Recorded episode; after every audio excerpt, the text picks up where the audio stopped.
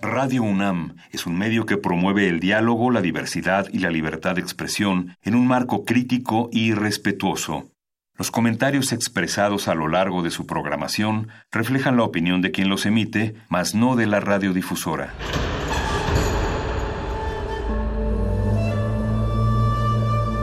Un templo para la apreciación del ser mediante el sonido. mediante el sonido para nosotros. El sol sale durante la noche. Nuestros gritos llevan la mesura del silencio. Y el descontento está lleno de baile y risas. A todo, incluso a nosotros, nos resistimos. La universidad Ustedes y nosotros somos Resistencia modulada.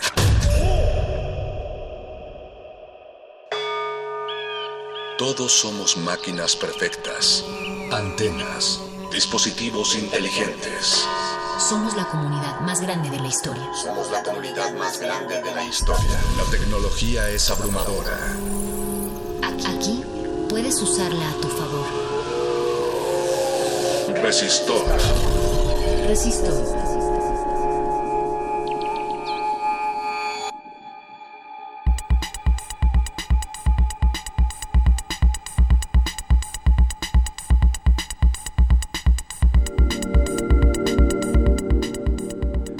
Los drones son vehículos aéreos no tripulados, VANT por sus siglas en español, equipados con cámaras, GPS y sensores de todo tipo. Inicialmente fueron desarrollados para ser usados por los círculos militares, son capaces de identificar objetos y personas, buscar armas o bombas e incluso irrumpir en comunicaciones para averiguar información. Son capaces de bombardear blancos con mayor exactitud que un avión normal drones en eventos, sobrevolando en eventos, se pueden llegar a conseguir las mejores tomas. Drones en el cine, en la fotografía o en el periodismo. Fotografía aérea, estudios topográficos, búsqueda de personas, permiten el reconocimiento facial. Para entregas a domicilio, en algunos países como Rusia, Israel y China, ya se empiezan a hacer entregas de pizzas, mensajería express por medio de drones. Emergencias. En áreas de difícil acceso debido a los desastres naturales, facilita la ayuda necesaria con el traslado de bancos de sangre, un dron desfibrilador, un dron ambulancia. Vigilancia fronteriza para controlar los ingresos de mercancía o personas a un país y así disuadir posibles inmigrantes ilegales y el tráfico de drogas. Drone Boning, la primer película porno grabada con un dron. En el campo de la agricultura, zonas rurales para la localización temprana de plagas o malezas, para controlar el rebaño, para esparcir pesticidas, fertilizantes en grandes terrenos rurales. Incendios forestales, no para ocasionarlos, pero para prevenirlos. Arqueología, gracias a su facilidad para tomar grandes cantidades de foto, se pueden buscar y analizar restos arqueológicos de fotos. Geología, los drones son capaces de tomar muestras del interior de un volcán y de las cenizas que éste emite. Investigaciones biológicas, materiales nocivos, permiten la manipulación, limpieza y estudio de materiales nocivos. Pueden acceder a zonas con un alto índice de radiación. Satélites.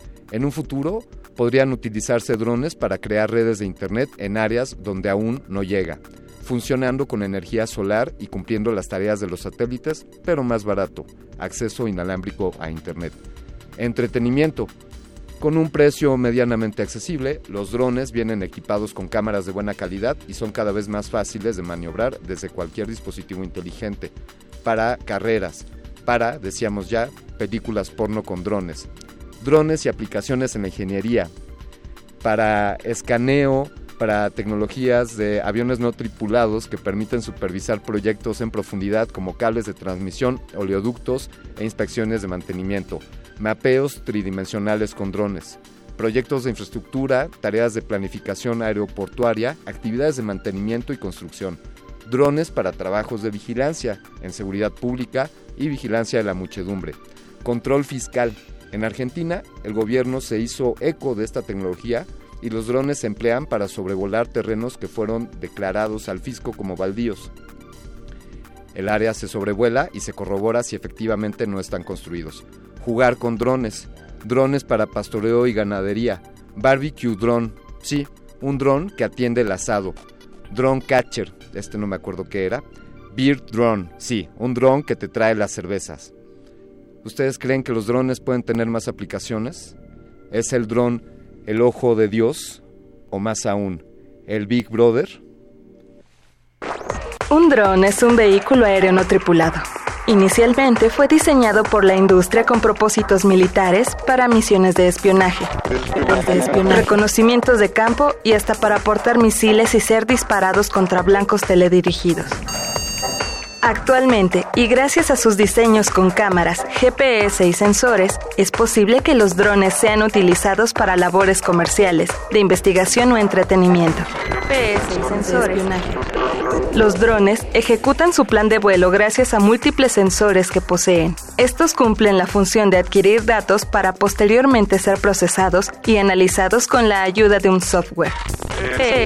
Sensores. Los primeros generan radiación y al hacer registran el rebote del objeto o lugar a analizar. Son ideales para recopilar información de carácter topográfica. Los segundos están relacionados con cámaras fotográficas, videocámaras, cámaras infrarrojas, cámaras térmicas, rayos X y escáneres 3D. Pueden ser utilizados por cualquier persona. Un dron es un vehículo aéreo no tripulado. Conoce más sobre los drones y sus sensores a continuación. Resistor. Esto es una señal.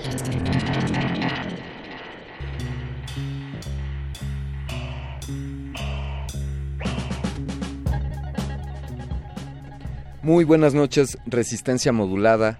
Inicia una emisión más, la emisión 262 de esta su sección favorita de Ciencia y Tecnología, Resistor. Esto es una señal.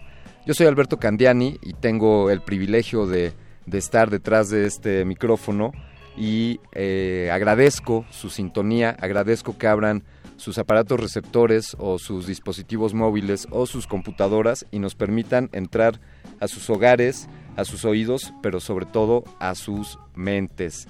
Estamos transmitiendo en vivo eh, desde el 96.1 de frecuencia modulada Radio UNAM, aquí en nuestras instalaciones en la Ciudad de México, en Adolfo Prieto número 133 en la Colonia del Valle, muy cerca del Metrobús Amores. Pueden comunicarse con nosotros, ya lo saben bien ustedes, en nuestras redes sociales, arroba R en Twitter, Resistencia modulada en Facebook. Eh, pueden encontrar videos sobre distintos proyectos que la Resistencia ha realizado en nuestro canal de YouTube, Resistencia Modulada. Y asimismo pueden seguirnos en la red social de Instagram, donde publicamos algunas fotografías. Mi Twitter personal, arroba mindframe3D. Esta noche estaremos hablando sobre estos dispositivos, estos avioncitos, helicópteros, cuadracópteros, algunos con varias hélices, otros con menos hélices y, y una serie de aplicaciones. Pero algo que es importante en lo que les invito a reflexionar es que el dron pues definitivamente es únicamente la plataforma en la que se va a montar un sensor, porque más allá, es decir, tener un dron simplemente que vuele, pues pues el único entretenimiento que me daría es ver un aparato volando por ahí y no me da ninguna otra utilidad. El asunto aquí es que los drones tienen montados en sí pues distintos tipos de sensores, ya escuchábamos en la cápsula del inicio tenemos cámaras, tenemos sensores que emiten radiación y gracias al rebote de esta radiación pueden obtener información. Y es esto de lo que estaremos hablando esta noche aquí en Resistor. Los invitamos a que comenten, por favor, en Twitter los invitamos a platicar con nosotros qué ideas tienen ustedes sobre los drones, creen que es algo que estará revolucionando al mundo, qué, opinan, les gustaría tener un dron, han volado ustedes un dron, o les dejo esta pregunta, ¿para qué más creen que se pueda usar un dron? Recuerden en Twitter arroba R modulada, utilicen el hashtag Resistor y vamos a iniciar esta emisión con algo de música. Gracias al equipo de producción, ya daremos los agradecimientos correspondientes. Y vámonos, quédense aquí en Resistor, esto es una señal.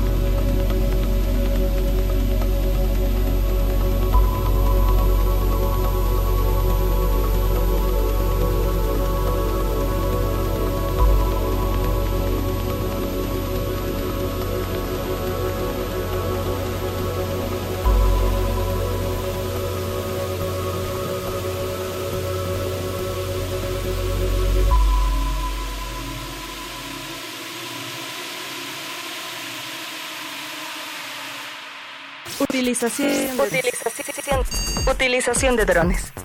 En países como Rusia e Israel, los drones ya se encuentran haciendo envíos de comida rápida. En China, la empresa de correos SF Express hace envíos a través de los pequeños helicópteros. Resistor. Esto es una señal.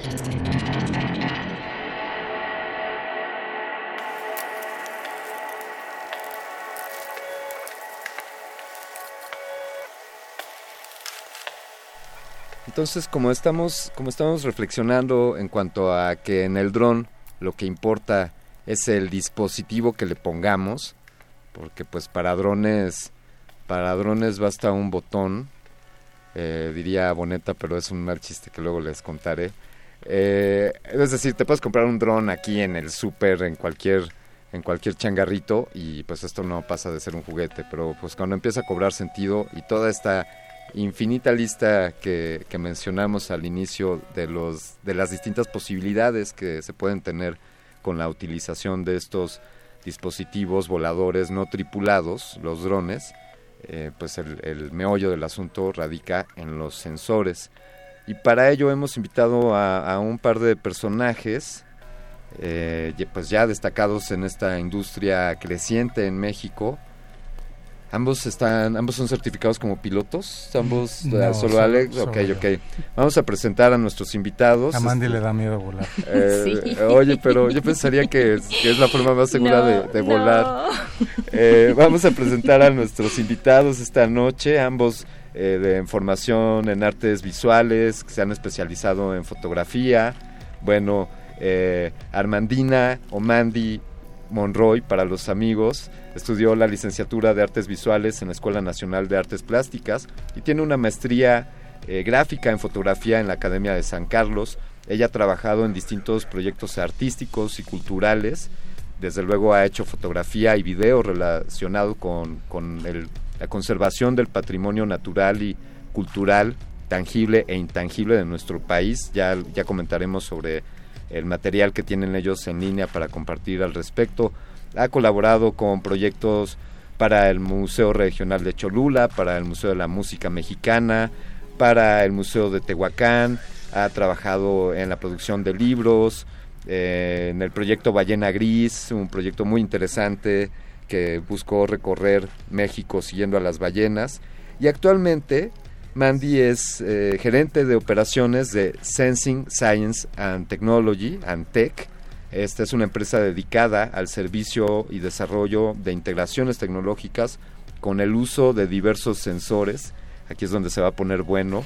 RGB, IR, NIR, V, multiespectral. Ya nos dirán ellos qué es esto, así que le damos la bienvenida. Mandy, buenas noches. Gracias, buenas noches. Qué gusto que estés por acá. No, gracias por habernos invitado. Y vamos a presentar también a, Alejandro Boneta. Alex Boneta, él inicia su carrera como fotógrafo hace ya algún tiempo, olvidémonos de esos detalles, Alex. Eh, en ese momento él decide dedicarse totalmente al paisaje mexicano, a, a documentarlo, y esto lo lleva a viajar por México, a aprender de alpinismo, a volverse buzo y a explorar la fotografía aérea. Supongo que ahí fue naciendo la, cosquillita y que quizá ni sabías de drones en ese momento. Eh, él, Alejandro Boneta, ha participado en varias exposiciones colectivas e individuales con artistas de distintas especialidades. También ha trabajado en proyectos, por ejemplo, en el Pabellón de México en la Exposición Mundial de Japón y en distintas exposiciones internacionales. También ha publicado proyectos como fotógrafo para reconocidas instituciones gubernamentales, por mencionar algunas, la Presidencia de la República, gobiernos estatales, el Senapred, el INA, Sectur, Pemex. Y actualmente Alex Boneta es fundador de la empresa Sensing Science and Tech, que es la primera empresa dedicada a la elaboración de proyectos fotográficos y de video de impresión y editoriales de excelencia que manejan, bueno, pues esta tecnología de punta en cuanto a la utilización de estos drones como plataforma. Alex Boneta, bienvenido. Alberto, muchísimas gracias. Gracias. por habernos invitado. Un gusto estar aquí. Qué, qué bueno que se tomaron un dron para llegar a tiempo a la emisión y saltarse el tráfico. Sí, era, era justo y necesario. Este, estuvo pesadito el día, justamente volando drones hoy. Ajá. Y este, pero aquí estamos. ¿Qué, qué estaban haciendo con los drones que estaban volando hoy? Estamos en el, el proyecto de, del pues del anterior aeropuerto, como sabes, pues ya se va a volver un parque. Sí. Y este y nosotros estábamos hoy eh, se nos invitó para hacer unas pruebas porque quieren ver hacer estudios acerca de la fauna, específicamente las aves este acuáticas que están en el lago Nabor Carrillo. Entonces la idea era que con los drones pudiéramos hacer el monitoreo de aves, que es mucho más sencillo hacer el conteo desde el aire puede ser más preciso. Entonces fuimos a hacer unas pruebas al respecto. Claro, porque además a cierta altura, supongo, pues capturas, o sea, tomas unas fotografías o un video y, en ese sentido es que se vuelve más más fácil, ¿no? Este Exactamente, o sea, los vamos, ves los patos, ¿no? O sea, es así de los ves, digo, generalmente el procedimiento es desde tierra, contar, sacar una fotografía y luego contar patitas. Este, pero evidentemente es mucho más fácil desde el aire donde ves perfectamente bien definidos todos los individuos. Cuéntanos, por favor, Mandy, un poco sobre, sobre los sensores que, que leíamos en cuanto al proyecto que ustedes llevan, Sensing Science and Tech el RGB, el IR, el NIR. Cuéntanos un poquito. ¿Qué, le digo a mi abuelita ahora que me pregunte de qué se trataba eso? Em, bueno, en realidad eh, todos estos sensores eh, no es que estén volando al mismo tiempo en, la, en el dron. Em, hay algunos que sí, que, volamos al conjunto, pero bueno, el RGB tal cual es el, espectro visible que nosotros vemos, ¿no? Es la parte visual. El red, green, blue, pues, digamos, o sea, la parte igual fotográfica. El IR, el, perdón, el IR, que es el infrared, ¿no? Ya es justamente una parte que nosotros ya que no vemos, que hemos adaptado los sensores o vienen adaptados, digamos, para ver en ese espectro. Eh, está más cercano ya al ojo, eh, al, rojo, perdón, y el NIR, que es el Near Infrared, también es en esta, en esta parte del, del espectro hacia el rojo. Em, lo que hacemos es a veces combinar estas, estas bandas, digamos, espectrales, y lo que nos permite ver es vegetación, sobre todo el, el, el, estado en el que se encuentra la vegetación, saber si, si la planta está sana, si tiene alguna enfermedad, si tiene falta de agua, ¿no? Es combinar un poco estas bandas. Eh, la otra parte que, que mencionabas del... Este, tienen ahí el, el NIR, ah, eh, bueno, ese sí. Near eh, Infrared, Near, Infrared, exactamente. El, UV. El UV también justamente pues es ir hacia la otra parte del, del espectro electromagnético y también igual permitir hacer estudios pues, de, de, otro tipo de cosas y bueno, el que creo que no viene mencionado ahí pero que también manejamos es el térmico, ¿no? Que lo que estamos viendo es calor, entonces pues también podemos detectar justamente bueno, puede ser desde nivel industrial fugas o animales. Yo, habría pensado que, el infrarrojo o el, cercano al infrarrojo, el near, near infrared, eran los térmicos, pero no, es, no. de, de hecho son diferentes bandas. Eh, en, en algún momento, Alex, aquí en, en, Resistor hablamos, tuvimos una emisión llamada El espectro electromagnético. ¿no? Eh, justo, y, justo y hemos hablado pues de entendemos aquí la audiencia de, Resistor eh, que estamos al tanto de este rango que existe, de acuerdo, desde las frecuencias de muy baja frecuencia hasta la muy alta frecuencia, entendemos que nuestro ojo es capaz de ver cierto rango de este, de este espectro y, bueno, y ustedes como fotógrafos en su origen fueron ampliando el espectro de capacidad. ¿Qué, me dices al justo, Justo, justo lo iba a mencionar. Este, Exacto, o sea, nosotros tenemos una formación como fotógrafos. Eh, haciendo una recapitulación rápida, yo, yo empiezo a volar eh, desde muy chico eh, equipos este, de radiocontrol. Lo dejo porque mis padres dicen, pues sabes que ya lo financias tú y pues no había mucho de dónde financiarlo porque era muy caro.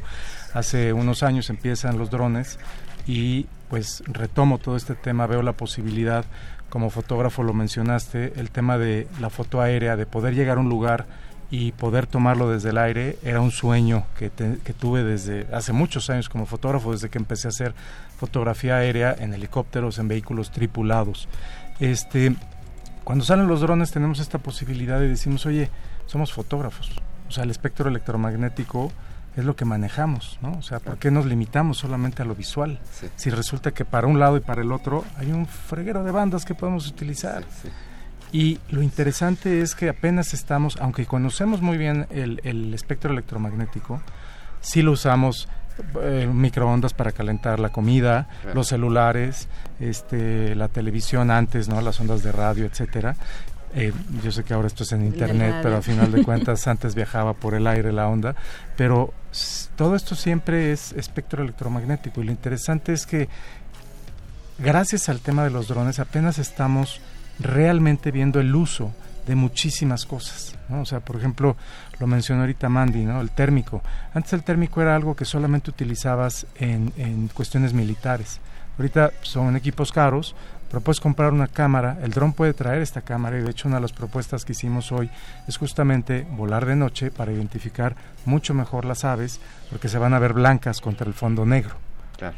Entonces se nos está abriendo ahorita un panorama espectacular, así que espectacular del espectro, ¿no? seguro está muy muy muy bobo mi chiste, pero es como aumentale el asa a, a la cámara, ¿no? ¿Qué tanto le podemos subir el asa a nuestros sensores. Pues, pues mira, o sea, lo interesante es eso, que, que estamos cada vez viendo más sensores que captan cada vez más cosas. O sea, ahorita estamos hablando de multiespectral, por ejemplo, en el caso del NIR, ¿no? Llamémoslo así para no vernos tan sangrones con el NIR infrared. El NIR, como le llamamos acá, es la, la jerga más normal. Este, ya estás hablando de cámaras multiespectrales, o sea, captan ya distintas partes del espectro, no solamente la luz visible. Pero ¿qué pasa cuando hablamos de cámaras hiperespectrales? Ya estamos hablando de sensores que tienen la capacidad de captar rangos eh, espectrales muchísimo más amplios, pero que además no te captan eh, el rango como un, un, gradiente o como lo vería una cámara o como lo vemos nosotros, sino que tiene la capacidad de captar este, frecuencias específicas de luz. Entonces ya no tienes, la foto es bidimensional, ¿no? o sea, la foto es un, como tal una fotografía es plana, ¿no? O sea, vemos, distinguimos la profundidad porque así lo entiende nuestro cerebro, pero en realidad es plana. Pero imagínate una foto hiperespectral ya en tercera dimensión, donde toda la, la, tercera dimensión se refiere a todas las longitudes de onda que esta cámara puede ver. La capacidad de información que podemos obtener de ese tipo de imágenes es infinita. De hecho, apenas estamos empezando a entender todas las cosas que podemos hacer con ella. Ese, ese debe ser un uno de los problemas, quiero pensar, el cuántas cuántas memorias USB te llevas para captar todo lo que vas bajando, cuántos todos los pues, gigas. hablemos sí, sí de gigas y terabytes. Eh, eh, luego cómo cómo digerir todos estos datos, Mandy, ¿Qué, qué pasa después de que tomamos todas estas fotos.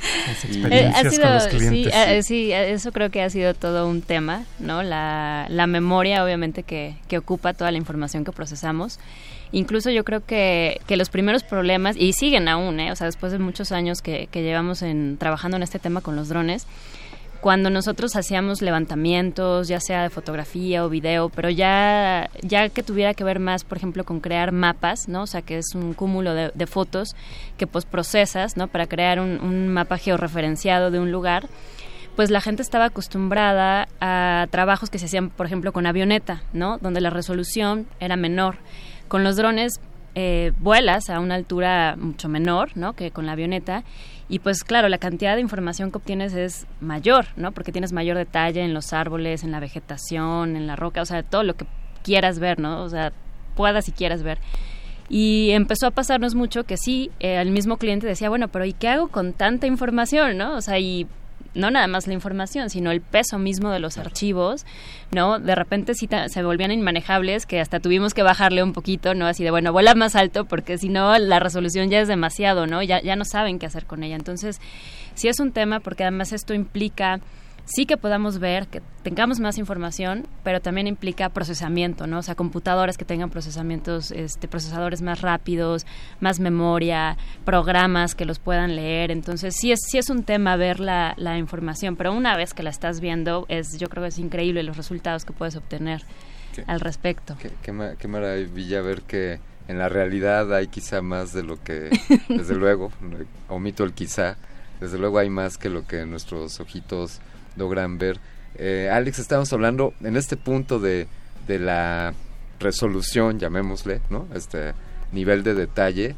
Y hace unos días que nos vimos y platicamos, me hablabas de esta esta referencia, sin ahondar ahí en detalle de qué generación de equipo, pero me hablabas de un salto de la capacidad de los puntos que se escanean con uno de los sensores y me decías que en la versión anterior eran tantos puntos y y SAS para el año siguiente la nueva versión ya recuérdame eso por favor. Eh, mira el eh, digo hablábamos del lidar. El, el, lidar es una tecnología que ya también es posible subir a los drones. Este es, es un sensor que dispara eh, cientos de miles de pulsos láser por segundo. Estos pulsos rebotan sobre una superficie regresan y el lidar mide el tiempo que tarda ese rayo ese haz láser en regresar y marca un punto en el espacio. Digamos como lo que haría un, sonar, digamos. Eh, vamos a decir, nada más que el sonar, eh, eh, a final de cuentas, cubre toda una superficie. Este es un punto, es un punto en el espacio con coordenadas X, Y y Z.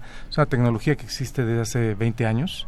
Este, de hecho, es una tecnología muy interesante. No vamos a entrar en ese tema, seguramente lo vas a dejar para otro, pero los coches que se van a manejar de manera autónoma van a una de las tecnologías que se está considerando para ello es el LIDAR por, por la cantidad de información que generan que y, vamos le da un da un, una visión tridimensional a la computadora de lo que hay alrededor.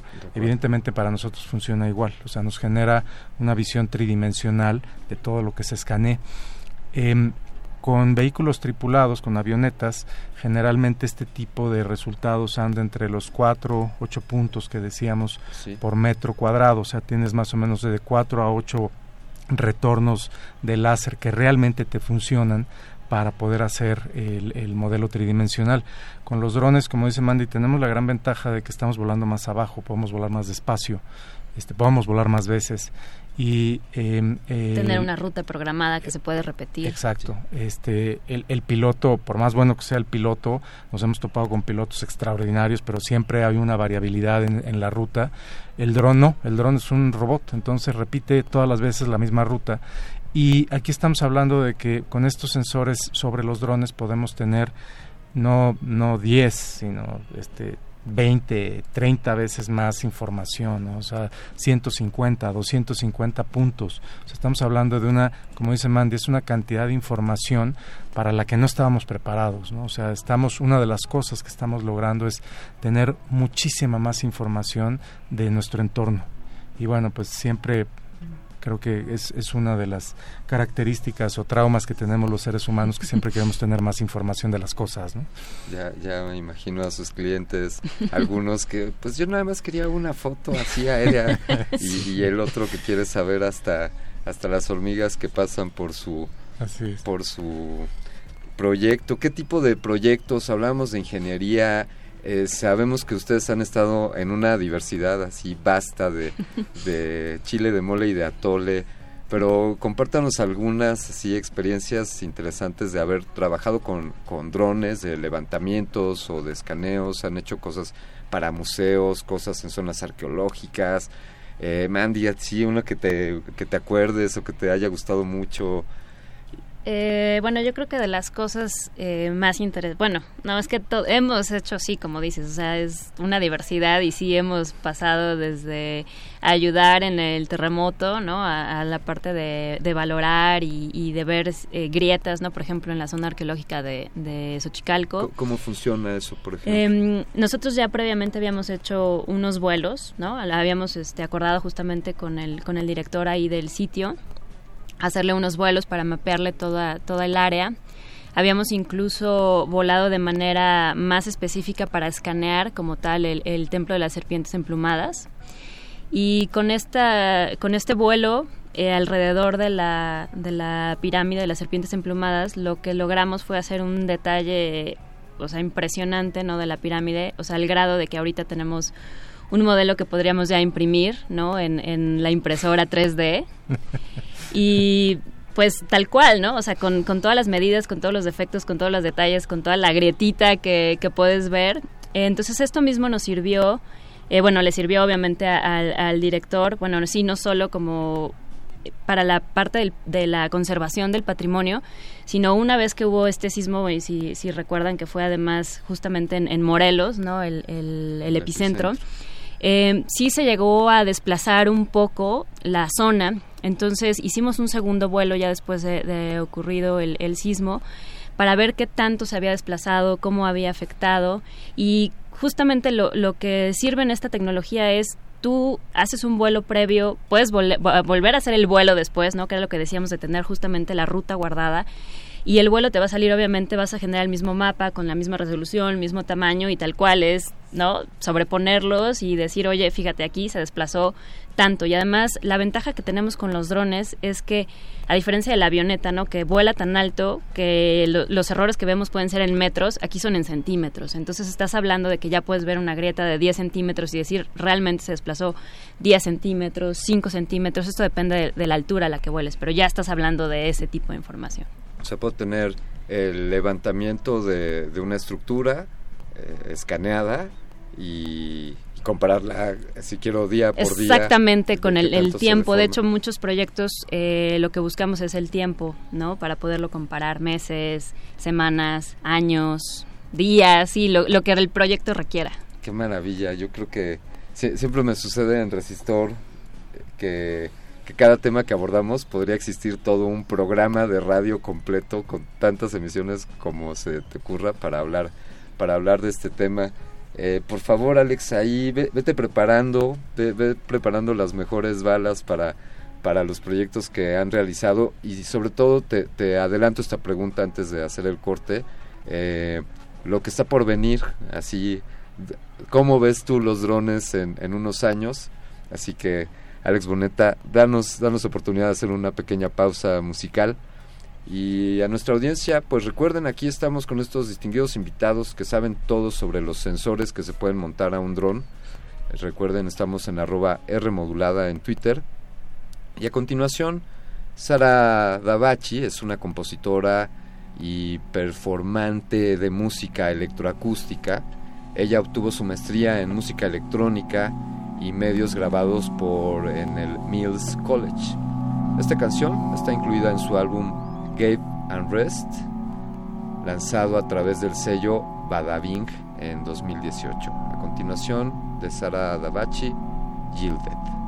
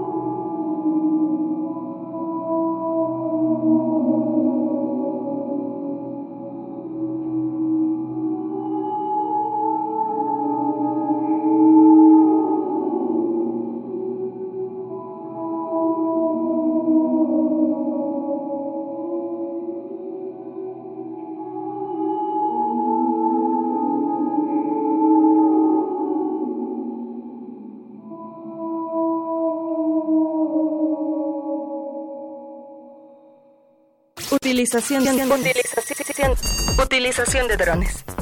En Fukushima, Japón, se utilizaron drones para obtener una vista precisa del interior del reactor nuclear, con el objetivo de elaborar un plan de limpieza y prevención de futuras fugas. Resistor. Esto es una señal.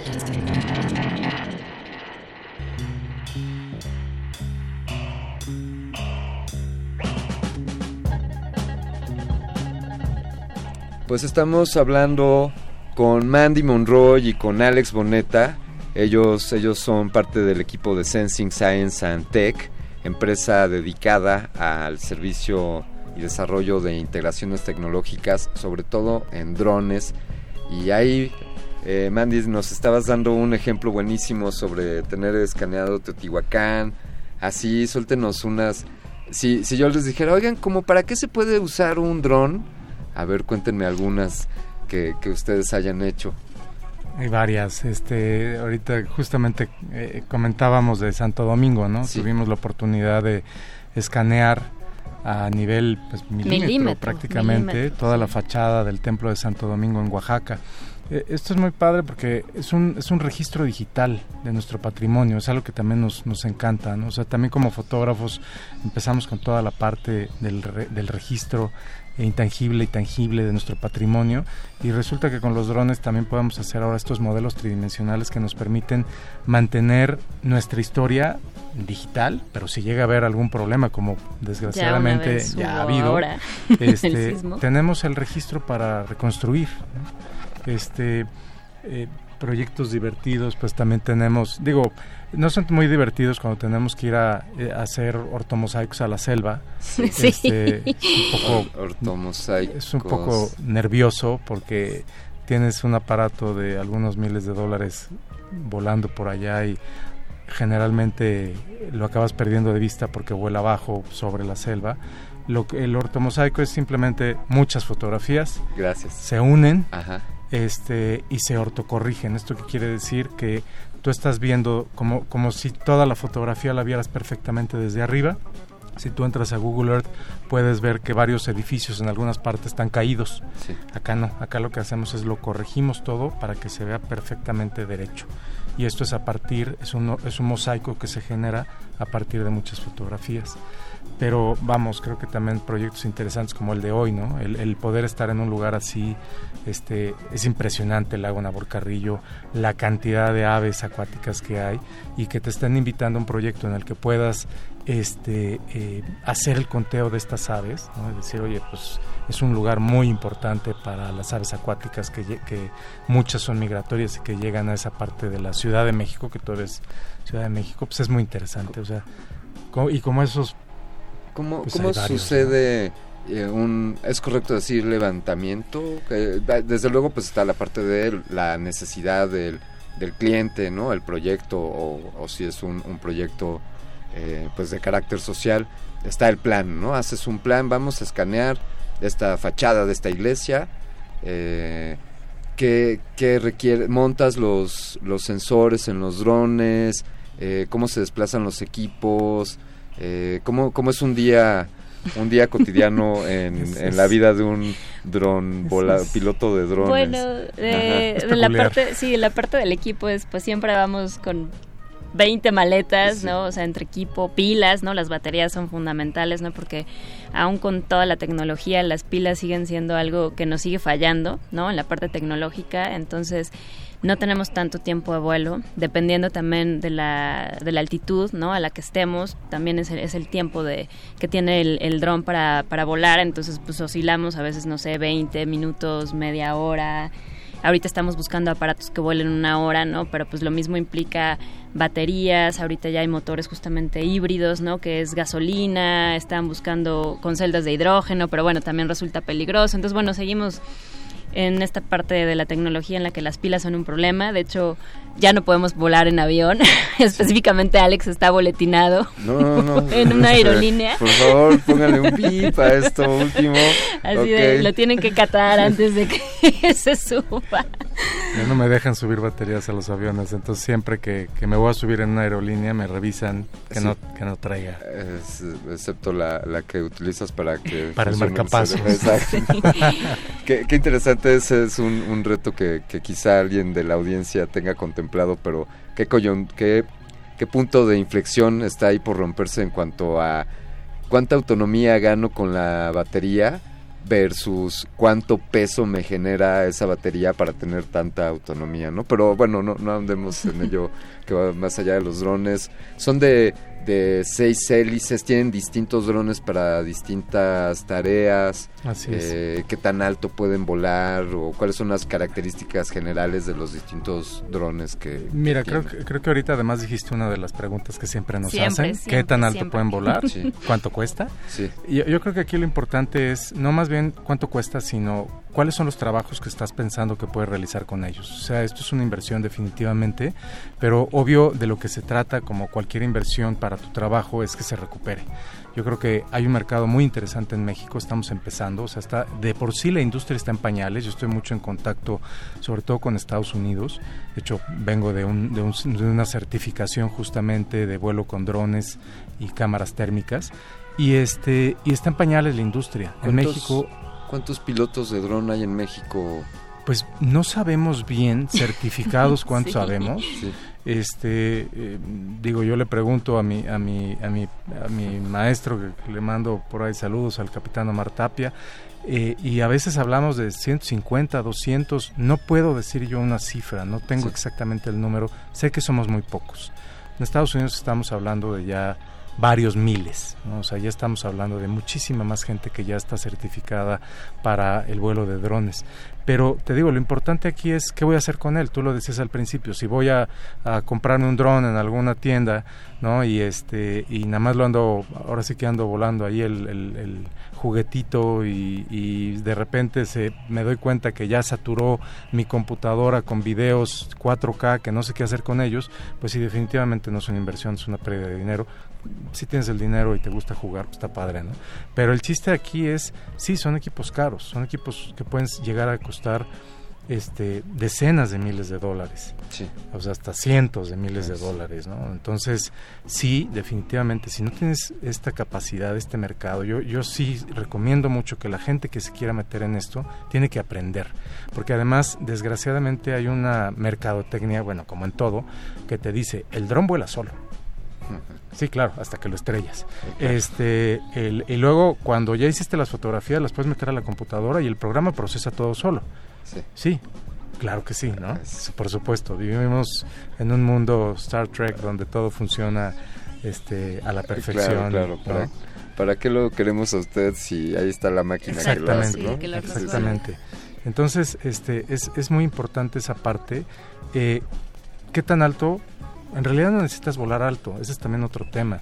Hay gente que, que cree que por volar alto ya está logrando un, un, gran mérito, no, o sea, de hecho lo difícil de volar un dron es volarlo bajo, volar a baja altura, hacer bien el trabajo. Nosotros generalmente no volamos arriba de 100 metros, no es necesario. De hecho, la regla establece que debes de volar a 120 metros. Mencionabas tipos de drones, hay eh, alas fijas de una hélice, hay ahora de despegue vertical, que son avioncitos que despegan vertical y luego se acuestan y ya vuelan de manera horizontal. Este, hay drones, multicópteros, de, hay uno muy bonito que acaba de salir de dos hélices solamente. Eh, en fin, yo creo que esto es un, además, se está experimentando, se sigue probando, ¿no? Como dice Mandy, está el tema de las baterías. O sea, ahorita utilizamos baterías que, que son prácticamente las mismas que usan los celulares. O sea, es una tecnología que lleva muchos años existiendo, pero que no es muy eficiente. Entonces, seguimos experimentando, o sea, a final de cuentas, aunque ya está la industria, aunque, aunque ya hay un, hubo un boom, ¿no? De que toda la gente quería tener un dron, ahorita como que se tranquilizaron, pero definitivamente... Y los estrellaron. Y los estrellaron, pero definitivamente se van a seguir usando cada vez más. ¿Cuál es el, futuro? Digamos que ya se va a solucionar este tema. Ya no se preocupen dentro de unos años, muchachos. Yo me encargo que el tema de las baterías ya no sea una limitante eh, cuál es el futuro, qué va a estar pasando con los drones, nos van a va a llegar un día en el que voltearemos al cielo y diremos, oye, está nublado, no, son los drones. Eh, ¿Cómo lo ven? Pues si, me dejas, Mandy, que sí, esa parte me encanta. Sé que esa este, parte de futurista te encanta. Mira, hay, muchos caminos. Digo, evidentemente se habla desde la parte eh, eh, militar, o sea, que ya eh, originalmente los drones solamente estaban destinados para el ejército. Ahora cualquiera puede comprar un dron y eventualmente o ya empieza a haber drones, ya, ya ha habido atentados, ¿no? Hubo un atentado a Maduro con unos drones que cargaron, cargaron explosivos. Este, Turquía ya desarrolló un dron con una ametralladora y además estamos hablando de un dron comercial que le montaron una ametralladora. O sea, sí, sí hay un destino, evidentemente, que puede ser muy preocupante porque se, puede, se, le, puede dar un mal uso como a cualquier tecnología que existe. Sin embargo, eh, yo creo que los drones como el Internet son la siguiente gran revolución. en su momento el Internet fue una super revolución. Este, fue la, la autopista, ¿no? La, este, y ahora, ahora van a ser los drones. O sea, la autopista aérea la van a ocupar los drones. O sea, vamos... Sí, sí. Vamos, eh. vamos, a ver, vamos a ver drones en muchísimos campos. O sea, estamos hablando de que ya empieza Amazon, a, ya fue autorizado Amazon hace unos días por la FAA para empezar a hacer entregas este con drones. o sea, eso ya es ya ya digo acá yo creo que va a ser un poco complicado porque el, temor va a ser que se roben el dron, pero Alex tenemos un eh, tenemos aquí un, par de menciones en, en Twitter Refrancito nos dice, buenas noches, súper interesante charla, saludos, les manda. Gracias. Han tenido, muy breve porque se nos acerca el, tiempo, han tenido acercamiento para levantamientos como los del sureste y los megaproyectos como el Tren Maya y los LIDAR. Este, bueno, eh, quiero decir que nosotros fuimos los que propusimos el tema LIDAR como un, una herramienta indispensable. Necesario como el estudio necesario para el tema del tren Maya. Eh, pues ya no queremos entrar en cuestiones políticas, pero quedamos fuera de todo ese tema. ¿no? Oye, nos preguntan también, Martín Valadez nos dice, hay escuelas de vuelo de drones y si pueden hacer otro programa, así que muchachos están invitados para otro programa, pero hay escuelas, hay sí, escuelas. Sí, hay varias. Este, yo en lo personal me capacité con, con el capitán Omar Tapia, si lo buscan en internet así lo van a encontrar. Este, es muy importante que si quieren hacer esto de manera profesional se certifiquen, saquen su licencia. Si es caro, si cuesta, si cuestan este, una planita, pero vale la pena. Insisto que si se hacen bien las cosas, van a recuperar esa inversión. Y yo creo que, perdón, que es importante para todos que se hagan bien las cosas, ¿no? A final de cuentas, si vamos siguiendo las reglas, es seguridad de todos y además también creamos una, una competencia equitativa y justa, ¿no? O sea, de entre los, pilotos que están certificados, que sí cobran más porque están certificados, porque estamos siguiendo las reglas, porque tenemos registrados los aparatos, ¿no? A los que nada más están volando y pues sí, claro, eso se cobra, ¿no? O sea, tiene un precio, pero yo creo que la manera en la que debemos funcionar, pues sí, también es con las reglas, por seguridad sobre todo. Eh, Pablo Extinto nos dice, nos manda saludos, los drones que nos persiguen desde la nave Resistor con Mindframe 3D, desde R modulada. Gracias Pablo Extinto. Eh, ¿Cómo puede nuestra audiencia conocer más sobre el trabajo de ustedes? ¿Están en redes sociales o cómo podrían contactarles? Pues eh, ahorita estamos arrancando esta empresa. Este, la, la, la página de internet va a estar pronto en línea. Yo creo que de cualquier manera podemos darles nuestros correos y quieren algo más de información, con mucho gusto. Este, mi correo es a boneta con B de bueno, bueno, como el actor. Como Diego Boneta. Como Diego Boneta, arroba S Science Tech, T -E -C -H .com. Muy bien. Y, y el de Manny pues es, es a Monroy y todo lo demás. Muy bien, los compartiremos en nuestras redes sociales. Y bien, pues Cronos, Cronos ha llegado a esta emisión. Alex Boneta, Mandy Monroy, muchísimas gracias por, por acompañarnos esta noche y por esta agradable charla. Espero que su dron los esté esperando aquí afuera y no se haya ido a volar solo. Ya está. Eh, muchas felicidades. Y, muchas gracias. Y pues un gusto. Gracias a ti, Alberto. Gracias a, tu equipo. Fantástico, vamos a cerrar esta emisión, no sin antes agradecer a todo el ejército, voy a recortar un poco el personal, recorte eh, Alberto Betoques Benítez, gracias por la producción y la curaduría musical. el piloto de esta nave intergerciana, el señor Agustín Mulia. Desde luego, Lalo Luis, eh, Mauricio Orduña, Paco de Pablo, eh, que pasen a firmar. Eh, Ricardo, mi Richie, no se les olvide, qué gusto que estén por aquí. Un abrazo. Yo le agradezco a toda la audiencia por sintonizarnos. Recuerden Resistor todos los jueves a las 8 de la noche, pero sobre todo te agradezco a ti por escuchar y por sintonizarnos durante todo este tiempo. Yo me despido, soy Alberto Candiani. Escuchaste Resistor, esto es una señal. Y a continuación, algo de The Bird of Liquid Pleiades. Esto se llama Tangerine Dream.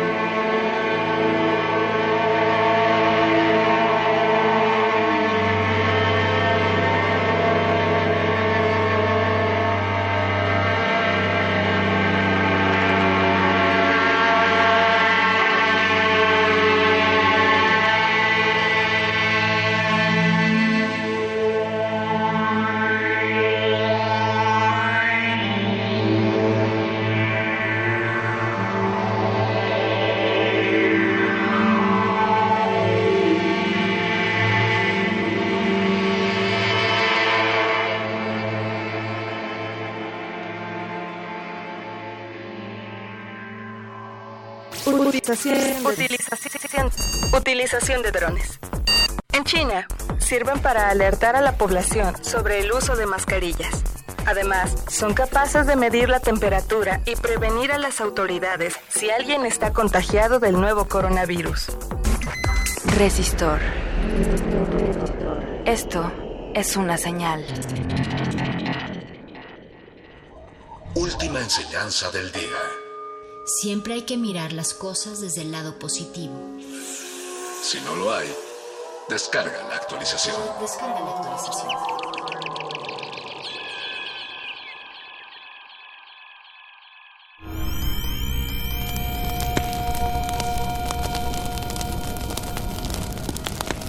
96.1 de FM. Transmitiendo desde Adolfo Prieto 133, Colonia del Valle, en la Ciudad de México. Escuchas XEUN. Radio UNAM. Experiencia sonora.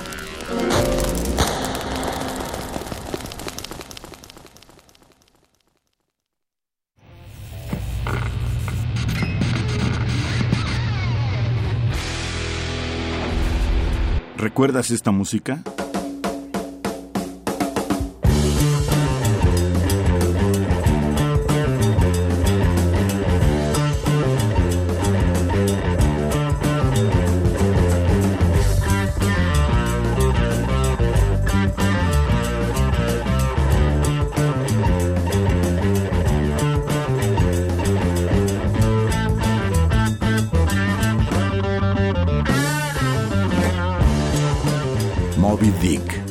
Zeppelin, 1969. La revolución de la cultura juvenil cuando el rock dominaba el mundo. Todos los viernes a las 18.45 horas por esta frecuencia. 96.1 de FM. Radio UNAM, Experiencia Sonora.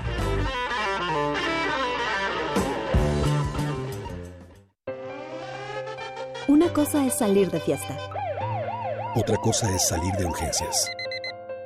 Una cosa es querer levantarse. Otra cosa es no poder levantarse. Una cosa es que te lata por alguien.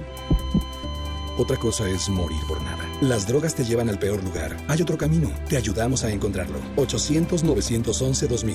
Escuchemos primero. Estrategia Nacional para la Prevención de las Adicciones. Secretaría de Gobernación. Gobierno de México.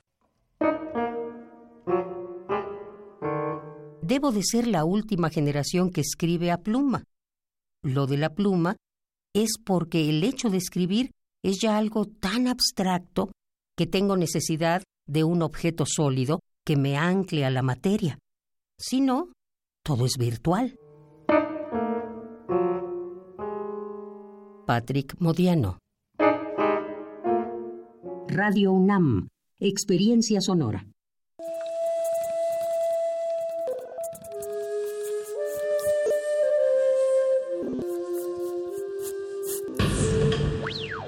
Música emergente es como el silencio. Silencio. Presente a nuestro alrededor. Pero audible solo para quienes tienen disposición de escuchar. Como todos, en este campo de cultivo. Cultivo de ejercios.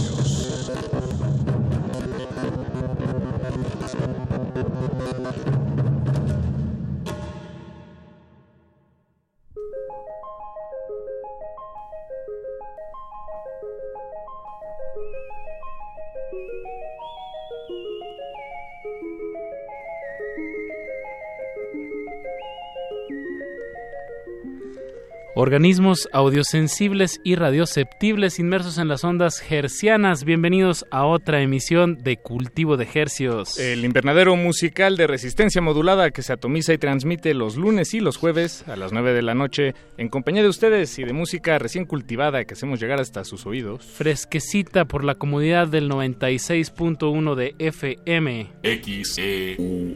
XEUN Radio UNAM, la salvajemente cultural. Hoy estamos celebrando, eh, como con todas las hermanas radiales emisoras que nos acompañan eh, al mismo tiempo en todo momento, eh, pues el Día Mundial de la Radio. Febrero 13, Día Mundial de la Radio, y qué mejor manera de celebrarla que en vivo. en estas voces, con estos micrófonos, con estos productores, con estos ingenieros que hacen que toda esta magia de que, viaje por el aire.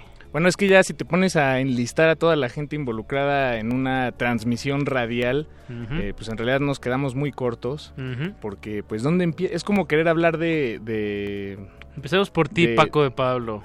Bueno, yo soy Paco de Pablo. Y lo abre el, abre el micrófono el señor don Agustín Mulia. Eh, así es, así es. El fondo lo está poniendo nuestro productor Eduardo Luis Hernández Hernández. Así es, y todos los cortes eh, pues, eh, mandatorios, institucionales, algunos otros gubernamentales que escucharon previo a esta, al inicio de esta transmisión, pues ¿quién se encarga de ellos? Nadie más y nadie menos que Alba Martínez allá en continuidad. Ella nos mantiene en línea. Muchas gracias, Alba.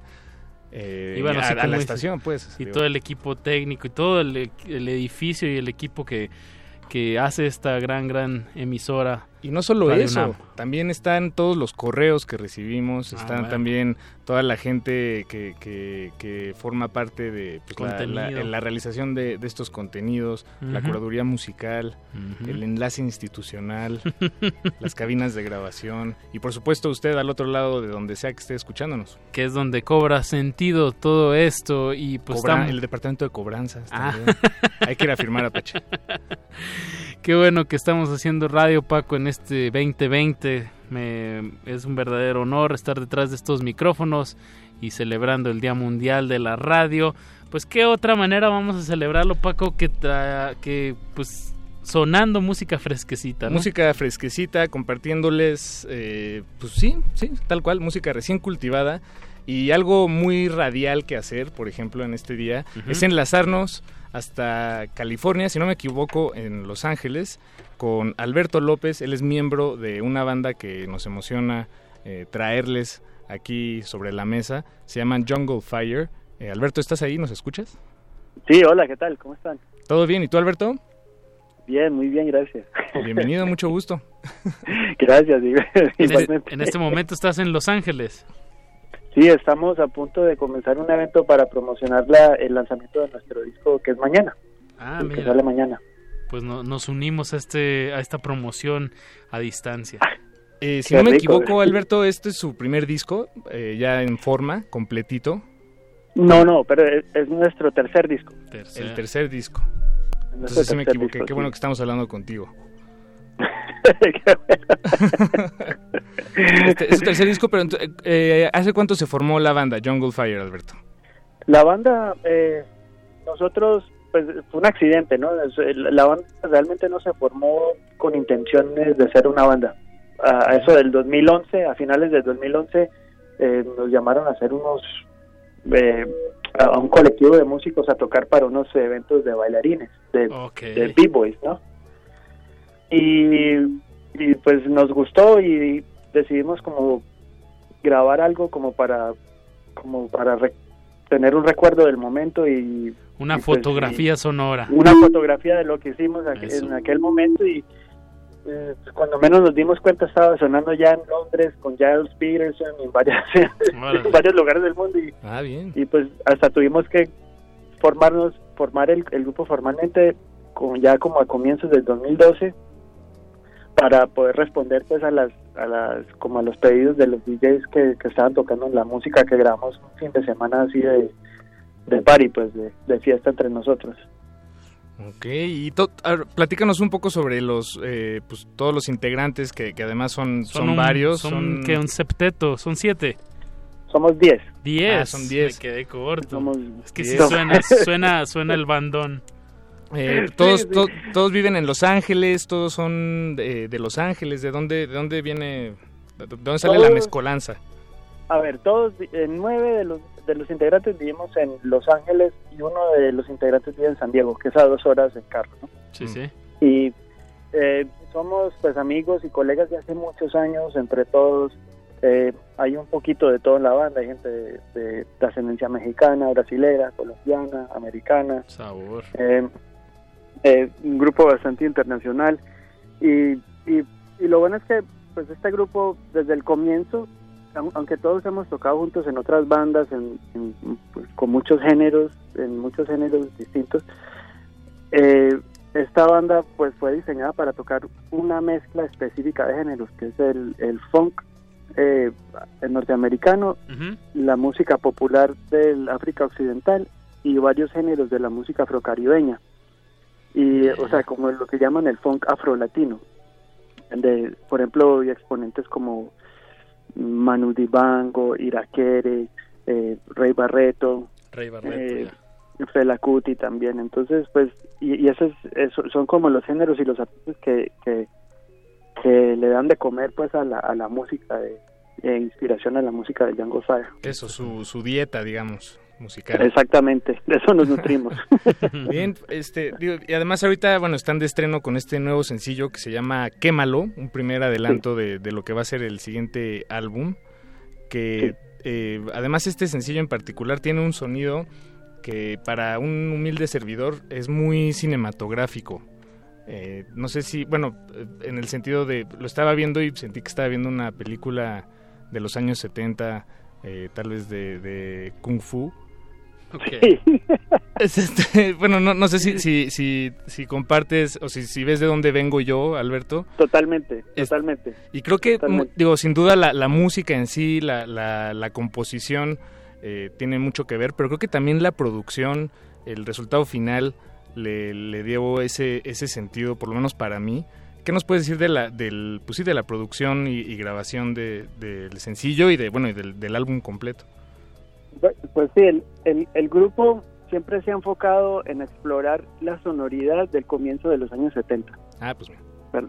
O sea, es como, es una, es un son, una sonoridad muy específica y con la mezcla específica de géneros que te mencioné uh -huh. eh, hace poco, ¿no? hace un ratico, o sea, que son el funk, la música afri africana occidental popular y, el, y la música afrocaribeña.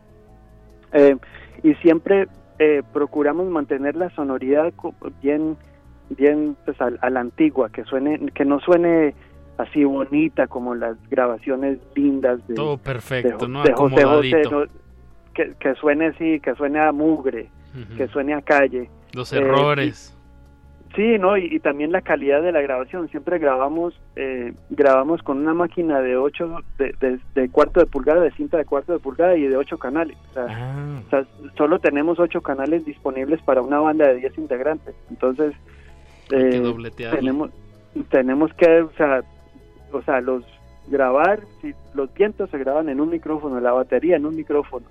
Ah, básicamente. sí, wow, wow, wow. o sea y, y, es todo en vivo todos en el en el cuarto todos juntos a la misma vez a la antigua. Y, y, y sí procuramos cultivar como esa vibra del, del comienzo de los y hasta mediados de los años 70 una como una vibra exploratoria donde donde donde pues si no nos da miedo pues, tal vez equivocarnos o irnos a donde no pensábamos irnos cierto y, y, y, por ejemplo una de las fuentes de las que bebimos para para el sencillo para quémalo fue la música de Juan Pablo Torres que era el, el trombonista uno de los fundadores de la banda iraquere de Cuba con Chucho Valdés y Paquito ah. Rivera y mucha gente okay, okay, y okay. él era como el padrino del funk cubano de los años 70 e, e hizo muchos discos allá en la GREM que nos han influenciado mucho a través de los años y desgraciadamente es un estilo de música que ya no toca a nadie en vivo, que mucha gente lo baila en, en eventos y la gente lo escucha, pero no pero se toca. Vivo. Bien, y, pues Jungle Fire ahí sacando sacando los metales sí. y los ritmos. Sí, a sí, relucir. Nos, nos bebimos mucho de Juan Pablo Torres y, y, y, de la música cubana para para para el sencillo Quémalo y y este disco lo eh, dio la casualidad de que eh, por primera vez como conjunto nos llamaron a, para hacer la banda sonora de un documental que es eh, que va a salir el 26 de marzo sobre una institución acá que era como un palacio de, de eventos okay. de los años 70, 60, 70 ah, y 80. Pues perfecto, la música de Jungle Fire. Y, y gran parte del disco fue compuesto para el documental y pues y después se, como que se convirtió en, en disco. Eso. Órale, bien, ¿no? Pues, pues ahí viene también sí, lo cinematográfico, sí cinematográfico que decías, Paquito. Oye, pues, eh, Alberto, pues digo, nos imaginamos que además en los próximos días, semanas eh, y, si les está yendo muy bien meses, estarán presentándose en vivo, promoviendo este nuevo material. Eh, ¿Tienen planes en algún momento de, venir a México? Sí, estamos muy ilusionados con ir a México eh, eh, para pues para tocar como Django Fire por primera vez. Hubo la posibilidad de ir en marzo, pero no se pudo, eh, desgraciadamente. Pero sí, esperamos llegar este año para poder mostrar la música allá. Bien, pues, A, a todos nos encanta México. y, eh, nuestro estudio queda en, en el barrio oaxaqueño de Los Ángeles. ah, bien, ah, en el lado este, ¿no? De Los Eh, Ángeles. Bueno, eh, bueno, nosotros en- en- realmente queda un poquito al sur de Koreatown, en Ya. el centro de Los Án- el del centro de Los Ángeles. Ya, ya sé. Pero el barrio, el, el, el este de Los Ángeles es muy mexicano, obviamente, pero el, el, lo que es el un poquito el sur de Los Ángeles es, es lo que llaman ahora la pequeña Oaxaca y es exactamente ahí donde donde que tenemos nuestro estudio y es y es como son los olores y los sonidos y la vibra que nos inspira cada vez que vamos a, a, a componer y a, y a ensayar y pues estamos muy ilusionados con poder llevar la música allá a México. Uh, estaría buenísimo. Acá, Pues- acá tienen su casa radiofónica, su casita máxima de estudios para cuando vengan. Con gusto los recibimos. Alberto López, pues de eh, sonemos, hagamos llegar esta música aquí a México, sonemos la Jungle Fire con Quémalo. Muchas gracias por tomarnos la llamada y aquí estamos a las orden, a, sus, a tus órdenes. Gracias a ustedes. Bien, gracias por las recomendaciones de música y bueno, sonemos Quémalo. De sencillo. Jungle Fire. Gracias, Alberto. Gracias a ustedes. Un abrazo. Abrazo, abrazo.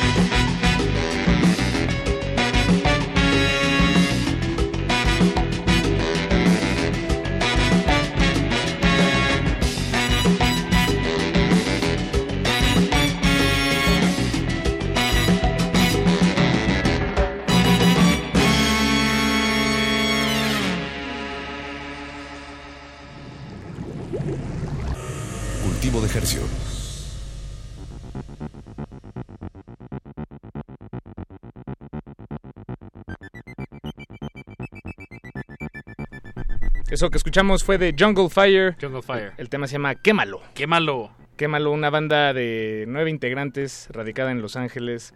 Eh, una música muy cinematográfica, esta en particular, pero tienen tres discos en su catálogo. Eh, los otros son, pues, tienen un sonido un poco, eh, como decirlo, tal vez un poco cercano a bandas eh, locales en las que usted pueda pensar, como Sonido Gallo Negro, por ejemplo, por nombrar uno. Va todo por ahí. Un Me suena muy más a. Punta Diamante. O Punta Diamante, sí, Ajá. sí, sí, sí, más bien, tienes toda la razón.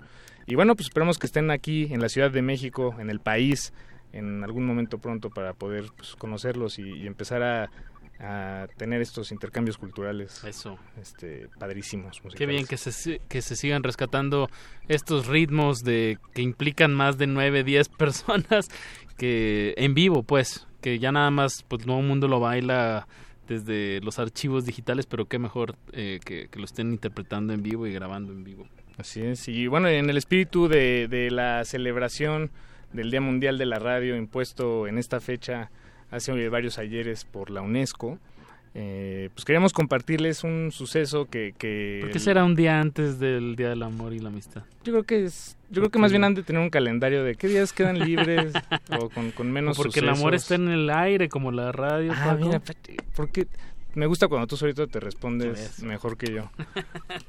Eh, pero bueno, en este eh, al- algo muy padre de estar de este lado de los micrófonos es eh, pues estar ser como una especie de, de portero y tener la, la oportunidad de, de recibir eh, pues mucha eh, música, ¿no? Llega solita a, a esta cancha musical radiofónica. Y ayer nos llegó un correo de una chica chilena que se llama Catalina Carrasco, que ahorita en este momento está en México porque es invitada del FITU. La verdad no sé qué es el FITU, pero así dice su correo. Y tiene una banda eh, emergente, nuevecita. Solo tienen un video publicado, una canción, se llama Daiku, con diéresis en la U, Daiku.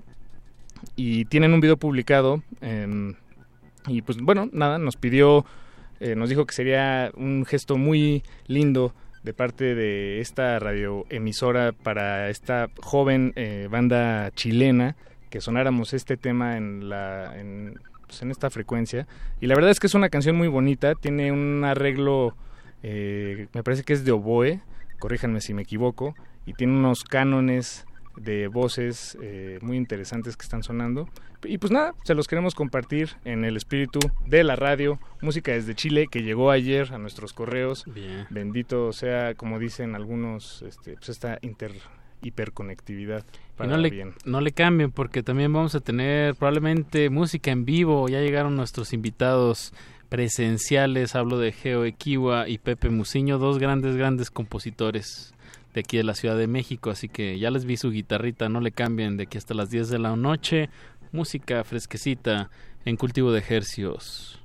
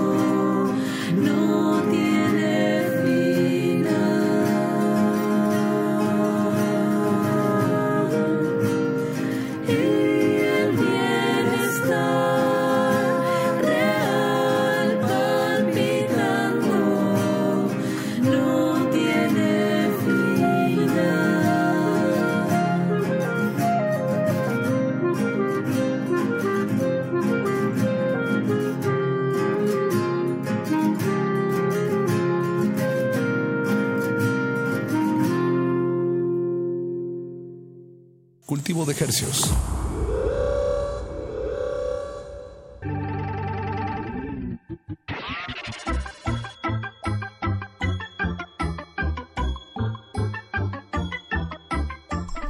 Estamos en Cultivo de Ejercios. Estamos muy felices de que es febrero 13 y a las 21 horas con 29 minutos constatamos que esto es radio en vivo y estamos celebrando el Día Mundial de la Radio. El Día Mundial de la Radio. Lo que escuchamos hace unos momentitos se llama Atardecer. No lo dije al aire, pero se llama Mm. Atardecer.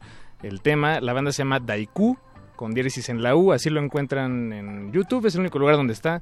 Y si lo disfrutaron, pues qué bueno, nosotros también, gracias por, por ponerse en contacto con este programa y confiarnos la, pues, sí, confiarnos su música, lo más preciado para algunos.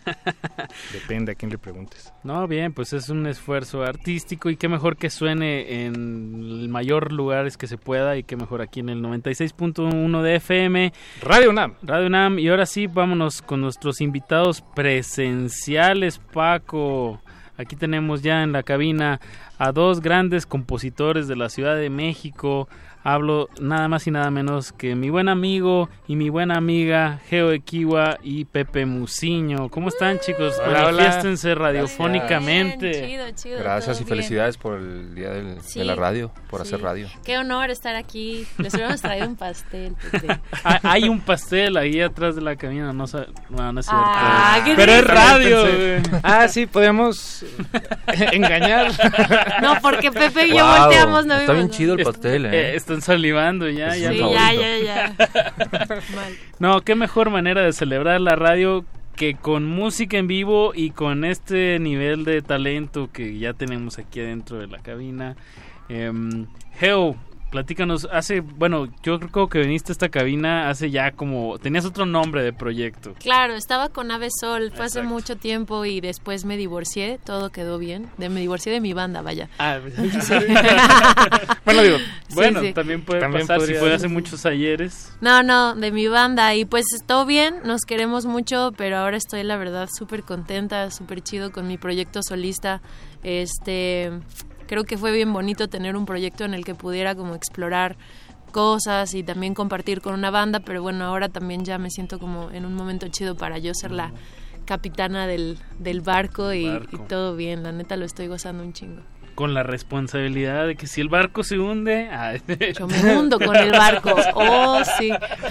Simón. No sé por qué siempre que, que oigo la, la- la analogía del, de- del, capitán. capitán, pienso en eso, del barco hundiéndose y bueno, ahí se tiene que quedar el capitán. ¿no? Yo, yo pienso en la emoción que ha de ser zarpar a lo Mm. desconocido en una, en una balsita, eh, uno solo, bueno, o tú sola, Sí. y toda la emoción de todo lo que hay por delante. También el nervio, ¿no? De, de, no sé, qué tal, qué pasa si se te acaba el agua o, o no Sí. sabes nadar. Eh, Sí, sí, sí, es, es, es muy chido, pero también, claro, es como de, pren- de pronto sí extraño tener compañeros de banda con, con quienes discutir cosas. Entonces, bueno, siempre acudo como amigos.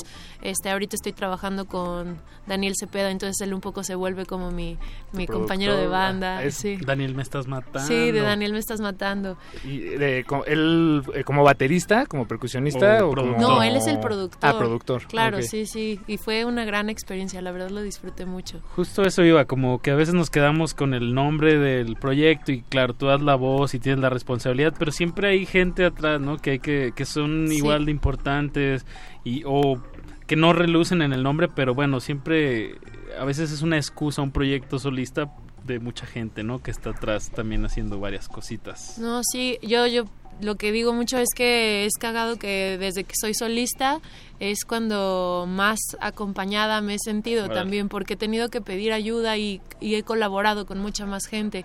Y eso me encanta, me encanta porque me, me obliga, claro que lo hago con gusto, vaya, pero me obliga como a, a eso, a, a contactar a gente diferente, a pedir ayuda, a colaborar, porque pues hay muchas cosas que yo no puedo resolver sola.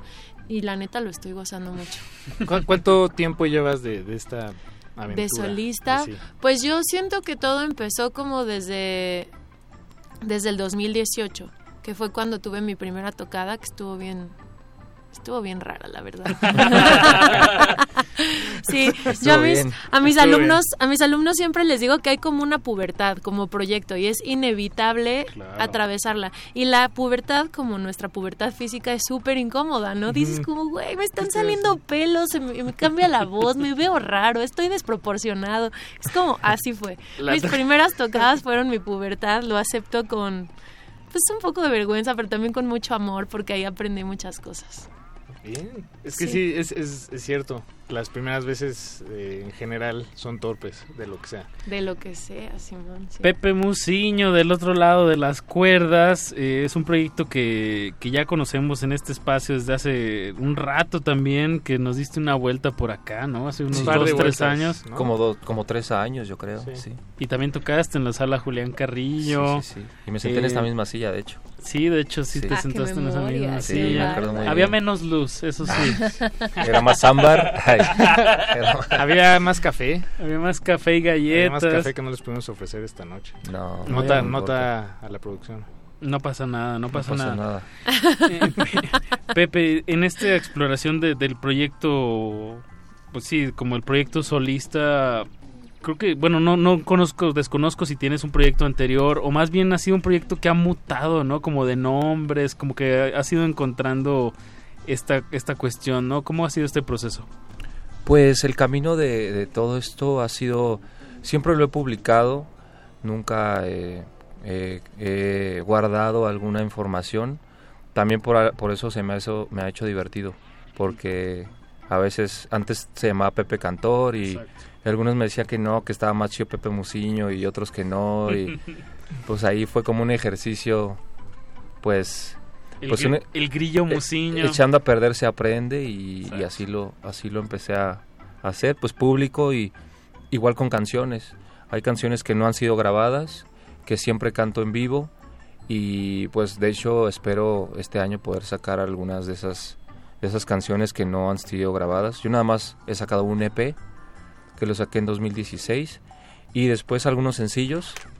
Y pues pues ha sido muy agradable también como dice Geo, ser el capitán de- del barco y también muy entretenido que, que te echen la mano tus compas y sentir todo ese apoyo de todo el de todos los camaradas y pues sí tuve una banda antes cuando era más morro tenía Adolescente. 18 años o 16 se llamaba Sherpa Sherpa. Recuerdo bien, en, bueno, me gustaría que, que también diéramos un contexto tuyo, Pepe, que tú eres de, de Coajimalpa, ¿no? Ajá. Para los que no saben o que nos están yendo de fuera de, de- de la zona metropolitana, Coajimalpa se puede decir que es de las de algunas de las zonas pues boscosas, ¿no? Pegadas al Sí. desierto de los leones. justamente es yo creo que la zona que más bosque tiene y que se conecta con el Ajusco eh, colinda con Álvaro Obregón Exacto. y no me acuerdo al norte con Mm. cuál, pero bueno, es la salida hacia El Toluca, Estado de el estado, sí. Entonces, pues sí, nací en el DF, pero la verdad que nunca me sentí en la metrópolis. Y justo eso iba mi comentario de tu música nunca la he sentido como tan con Tan tanto concreto, ajá, Sí, exacto, se siente es como un buen respiro de aire fresco y bueno, ahorita vamos a estar escuchando algo. Sí, el Pepe trae, trae beat de, de bosque, ¿no? Así Exacto. como... Por eso me gusta Flor de Concreto. Fíjate. Vamos con con algo de música. Tenemos que- guitarra, esto es radio en vivo y este es su programa. Eh, Podemos sonar Yo creo a que podemos sonar clics. algo eh, de lo que ya está grabado, en lo que nos preparamos, ¿no? Tal vez Como- aquí al aire, tal vez un poquito, sí. para Entonces, no agarrar aquí en ¿algo de curva la Pepe? producción. Creo que tenemos algo listo de Geo, más bien, si no me equivoco. ¿Qué te gustaría escuchar, Geo, de lo que ya tienes publicado? Eh, pues si se puede, mi primer sencillo que se llama Pajarito estaría súper chido. Bien, pues que bueno, ese es el que tenemos listo. Maravilloso. Bien, con producción de Nir Khan o de Ampersand, ahorita platicamos un poquito de eso. Vamos con música, no le cambies, están en cultivo de ejercicios.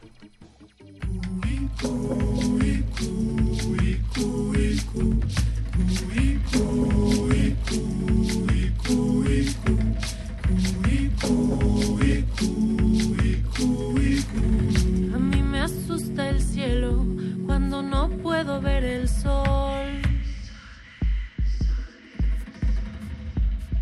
Cuando no puedo ver el sol. A mí asusta el cielo.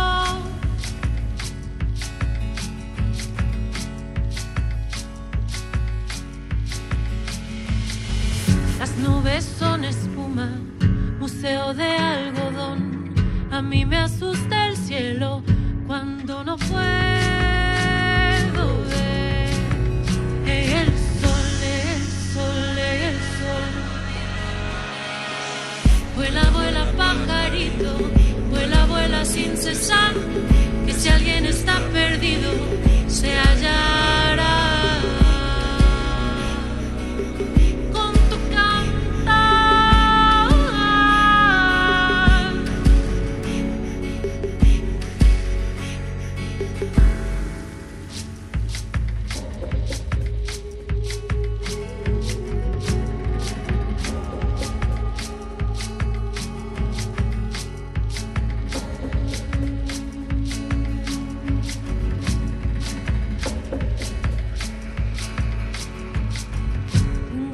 Perdido el norte. Tata, ¿quién me va a ayudar? A mí me asusta el cielo cuando no para de llorar, llorar, llorar, llorar. Vuela, vuela, pajarito, vuela, vuela sin cesar.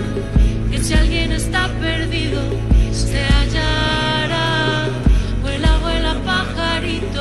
Vuela, vuela, sin cesar. Que si alguien está perdido, se hallará.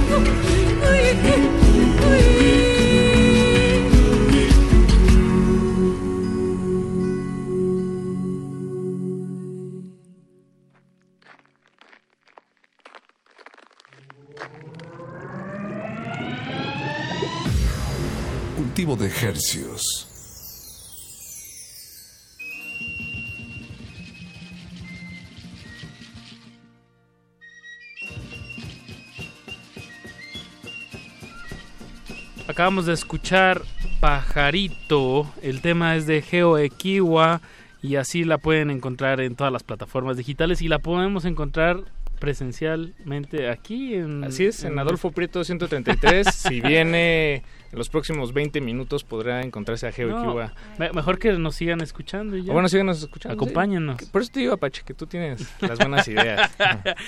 Geo, eh, como dije, bueno, nomás di un guiño ahí de, de producción. eh, esto que acabamos de escuchar corre a cargo de, de Nir Kano, eh, hermano de, de Sindhu, ¿no? De Ampersand. Sí, sí, un, un musicazo y la neta, pues también un gran aprendizaje haber trabajado con él.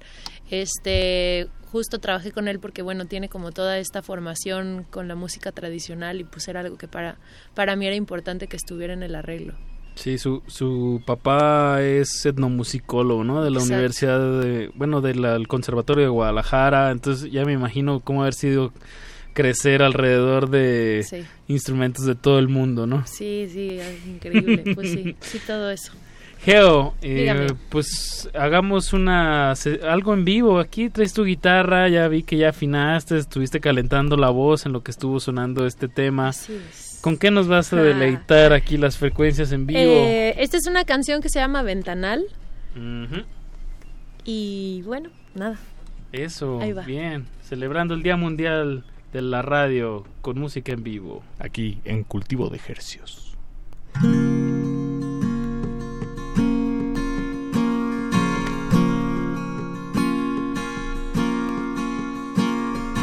Un día me fui a mi desierto porque sentí que morí y cada vez que hay regreso recuerdo que ya sobreviví.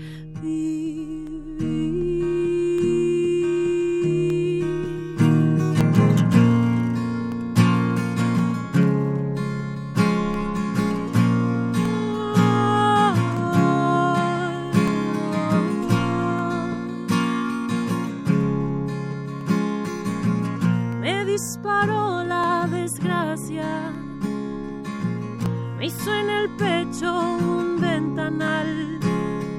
Cuando pude dar las gracias, fui mi dueña de verdad,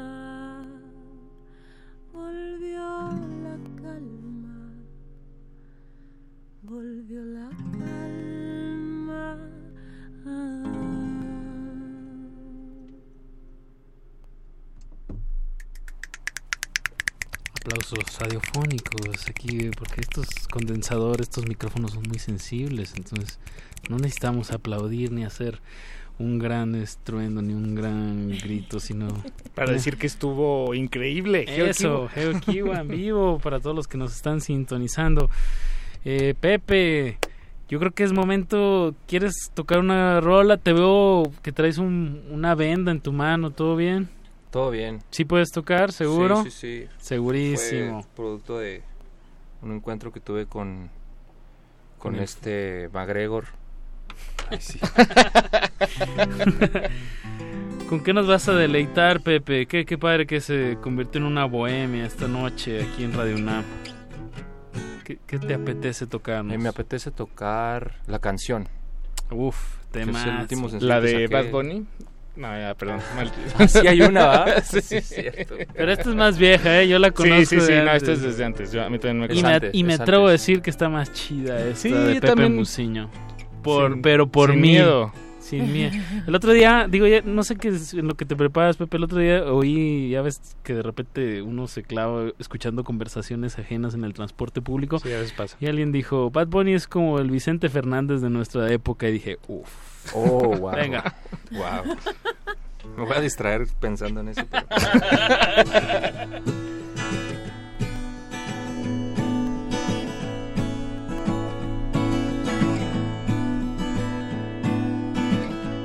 Sacudiste mi cabeza con tu voz de plata.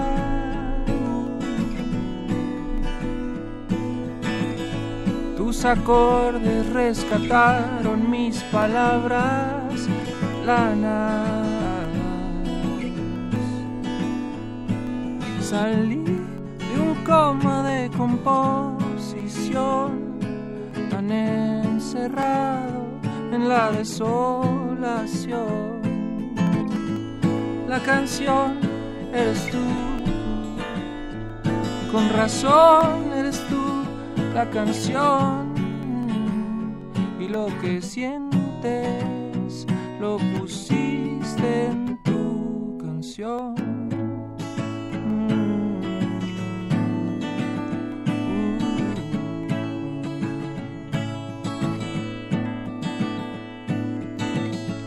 Casi todo lo que existe puede ser misterio.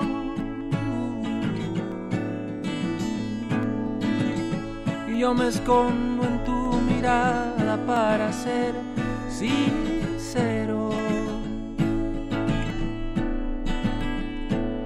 Y a fin de cuentas pude respirar y me controla la tranquilidad. La canción eres tú, con razón eres tú la canción y lo que sientes lo pusiste en tu canción.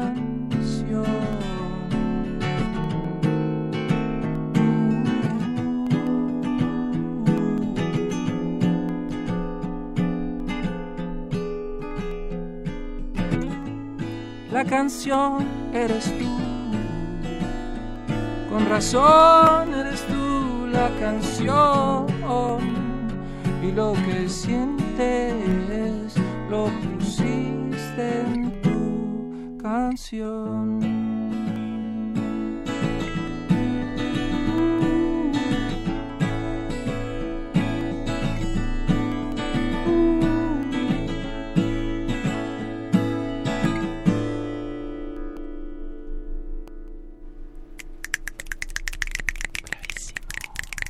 Pepe Musiño, la canción. La canción que nos acabas de tocar es un gran, gran tema musical, una gran composición. Eh, qué, qué privilegio tener aquí a Geo Equiva y a Pepe Musiño en la cabina celebrando el Día Mundial de la Radio. Wow, sí. También hay que celebrar que tienen una tocada próxima juntos en nada más y nada menos que uno de nuestros foros favoritos que nos la pasamos aquí echándole porras al foro 316. 316. 316 Centro. 316. Van a estar presentándose el viernes 28 de febrero. Ahí en Fray Servando, Teresa de Mier, 316. Junto a Bicho Blanco, Geo Equiwa, La primera vez que toco Bicho Blanco, Yo Pepe también. Musiño. Es un evento imperdible en este momento. Si tienen un teléfono o un calendario de esos de carnicería ahí cerca de ustedes, marquen el día Sí, 28. un circulote, Un así. circulote, así un corazonzote. Y compren su ticket. Y compren sus boletos. eh, y también, si así para motivarlos más, ya sé que es de este viernes al otro. O hasta, el- Hasta el otro. Ajá. Hasta- no, en dos viernes. Exacto. O sea, es mañana, un viernes y, al otro. que le sigue. Ah, bueno, por es. eso les digo, el calendario, eh, pónganlo. Hay tiempo, hay tiempo. tiempo. Eh, compren sus boletos porque sí es un, un foro bastante chico Sí. y se, se llena.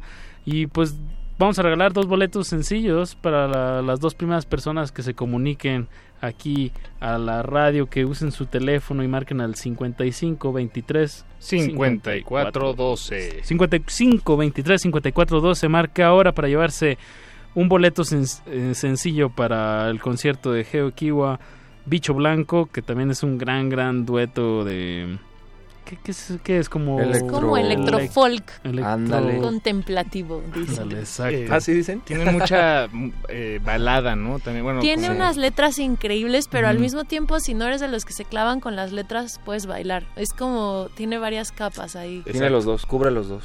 Exacto, atiende, atiende a varios... Hasta bolero podría... podría Sí, sí tiene, sí tiene bolero. Sí, como que sí respetan mucho el formato canción y está vestido de una manera poco Sí. convencional. Sí, Sí. está bien chido.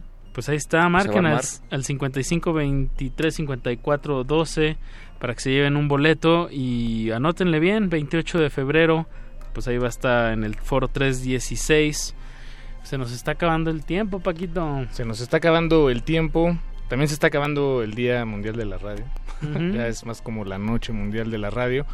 Eh, los invitamos a que se queden en sintonía aquí en Re- Resistencia Modulada, por cierto, porque después de esto viene Aguas Negras y van a estar hablando de, de la expresión ¡Aguas!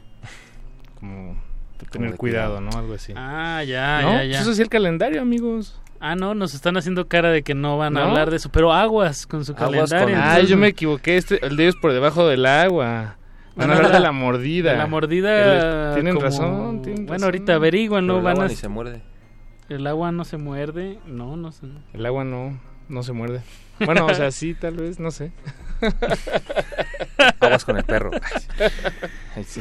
Bueno, Hace salivar, eso es verdad. Sigan en todas las redes sociales eh, a, a nuestros dos invitados de esta noche para que también le, eh, pues chequen su material grabado y se enteren de dónde van a estar tocando. Por favor, denos coordenadas, muchachos. Yo estoy en las redes como arroba geo, geo, geo, mx. Geo de Georgina. En el Insta. Todo, todo. En Geo, todos Geo, estás Geo, MX. Geo, Geo, Geo MX, menos en YouTube, que ahí pues, estoy como Geo Equiwa. Ok, yo... Que Kiwa, no lo mencionamos, es un nombre como purépecha, ¿no? Es mi apellido y es purépecha, sí, pero también por eso recurrí al Geo, Geo, Geo MX, porque... Nadie se lo iba a nad- aprender. Sí, eh, la ortografía es un poco complicada. Me encanta igual. Es muy lindo, gente- tiene una buena Sí, ¿eh? sonoridad. Kiwa. Ya lo irán aprendiendo. Exacto. Pero en sí el, el proyecto se llama GeoKiwa, ¿no? Sí, se llama Geo Equiwa, entonces bueno. ahí. Pepe Musiño. Pepe Musiño con C en, en todas las redes y en Instagram estoy como Musino Pepe. Musino. Muy bien, pues si marcan y está ocupado es porque ese teléfono ya está sonando, ya se fue un boleto. Ya un felicidades al ganador.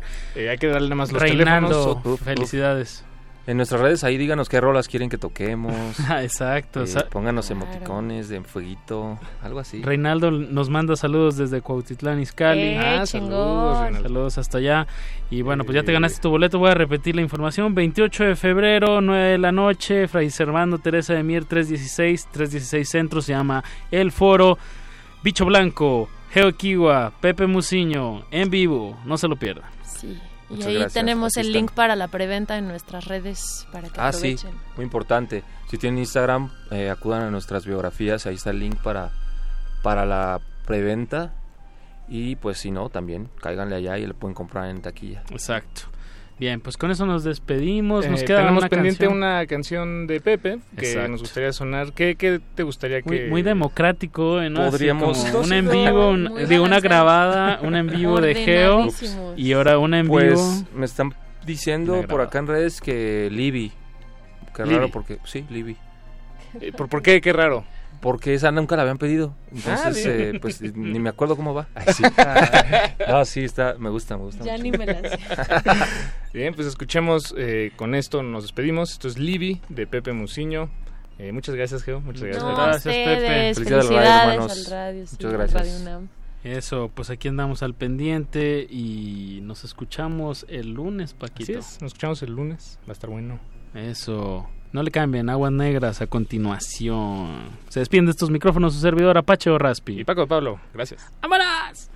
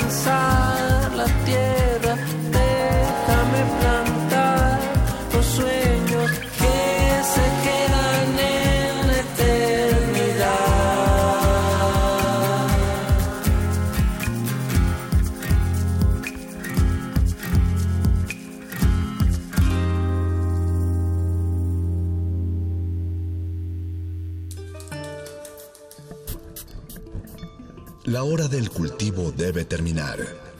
Así, el sonido podrá florecer.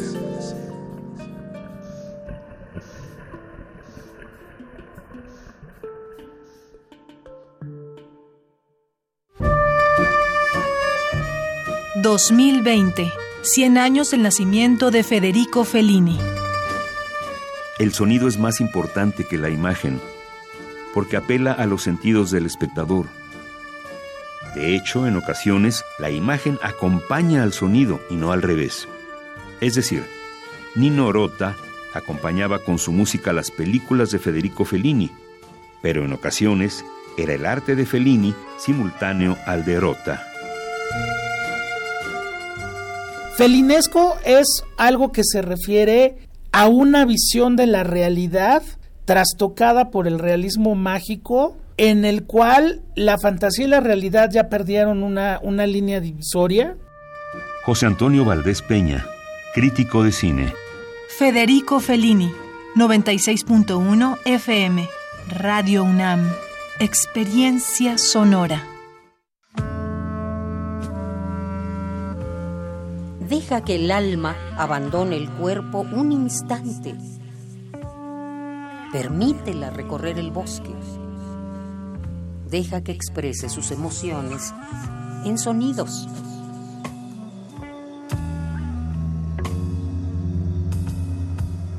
Intersecciones te invita a escuchar la diversidad de Natural Sounds, vivir la naturaleza en su pura fragmentación sonora. Viernes 14 de febrero a las 21 horas en la sala Julián Carrillo, donde la música converge. Entrada libre, Radio UNAM, Experiencia Sonora.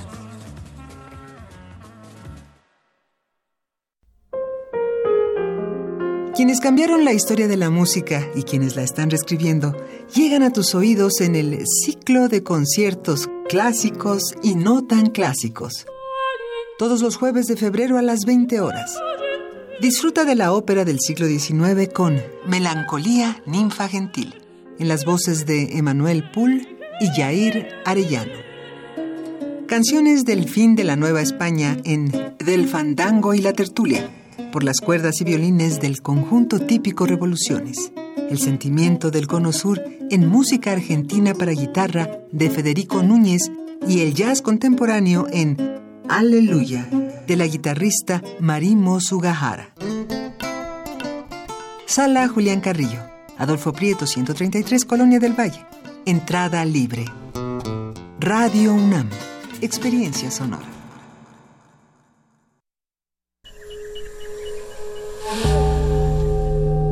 Existen flores en medio de los pantanos. Ecosistemas entre los charcos. La basura de unos es el tesoro de otros. La realidad es una máscara y cada una de sus verdades una historia. Aguas negras. Ensuciamos porque la renovación está en limpiar. Limpiar. Limpiar.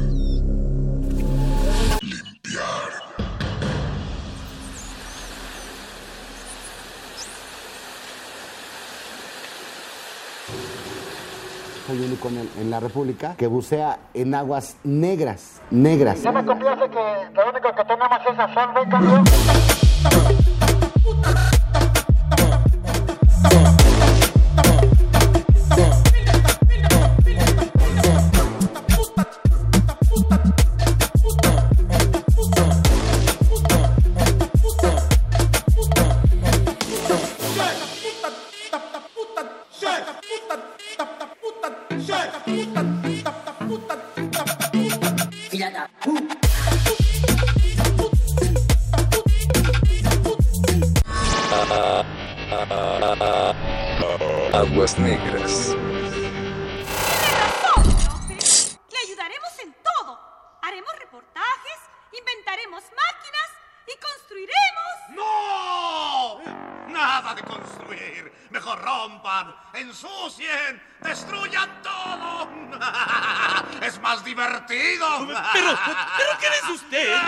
Cómo se atreve a decir eso? Permítanme presentarme.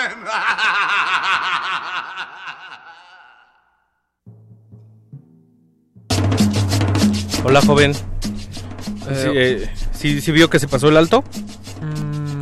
Sí, no, no, no, no, no me pasé el alto. Usted, usted no es de aquí, ¿verdad? Eh, estaba en rojo y usted se pasó, no estaba en verde.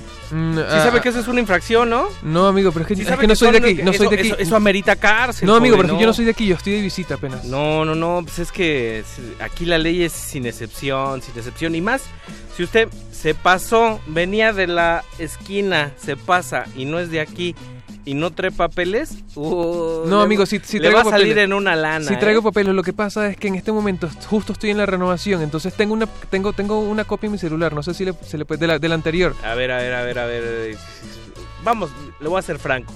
Ok. ¿Usted no quiere perder tiempo? Sí, ¿Quiere sí, agilizar es su que- es que proceso? sí, estoy apurado, amigo. Y yo lo, yo lo voy a ayudar. ¿Cómo me va a ayudar, amigo? Como pues, un ahí, como, como cuánto trae, a ver. O sea, De- podemos arreglarnos así.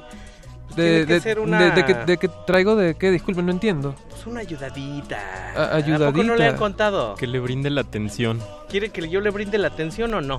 Mm, ¿Qué atención? Yo no neces- necesito atención. Yo necesito ir para donde tengo que ir. Le voy a enseñar los dientes a ver si capta el mensaje. Ok, ok, ok, ok. ¿Sabe lo que es esto?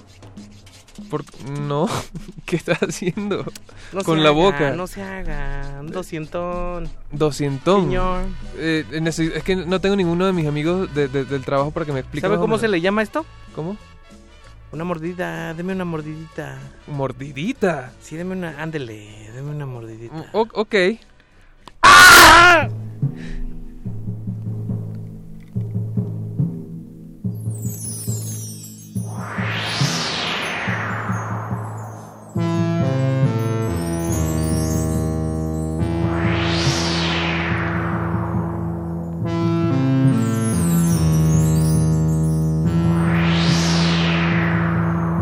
Yo soy el loco eco loco, soy el destructor siniestro. Amo el ruido y el smog, agua y jabón yo detesto. Yo eco loco tumbo arbolitos, junto con flores y pajaritos, riego basura, cáscara todo. Lo contamino y ensucio todo.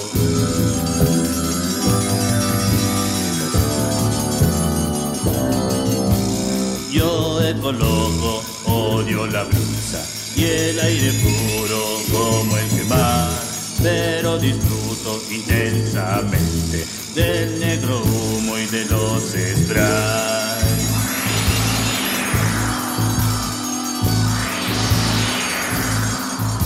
Yo soy el loco, eco loco, soy el destructor siniestro.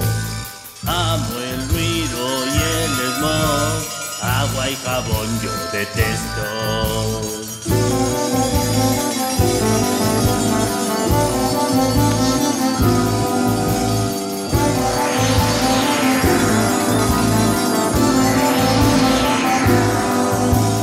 Yo eco loco, tumbo arbolitos, junto con flores y pajaritos, riego basura, cáscara todo, lo contamino y ensucio todo.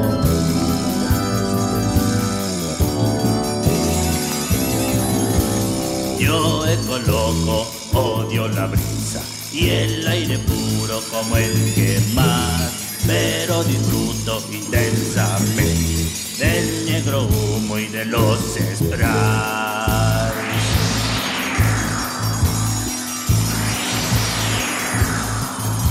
Yo soy el loco, eco loco, soy el destructor siniestro. Amo el ruido y el smog, agua y jabón yo detesto.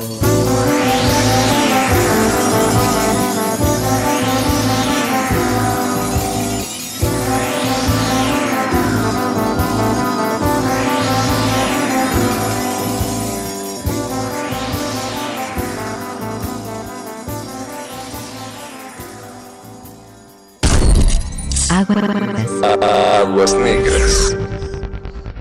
Y ahora los dejo. No, no lo dejen escapar. Atrápenlo, muchachos, atrápenlo. Sí, se escape. Cierren puertas y ventanas para que no se vaya a quedar un escarmiento. ¡Listo! ¡Ya lo tenemos, profesor! Uy, ¿Y ahora qué hacemos con él? Déjenme pensar, a ver. ¿Qué tal si lo ponemos a escribir mil veces? No debo contaminar. Pues háganlo. Total, que ni me duele.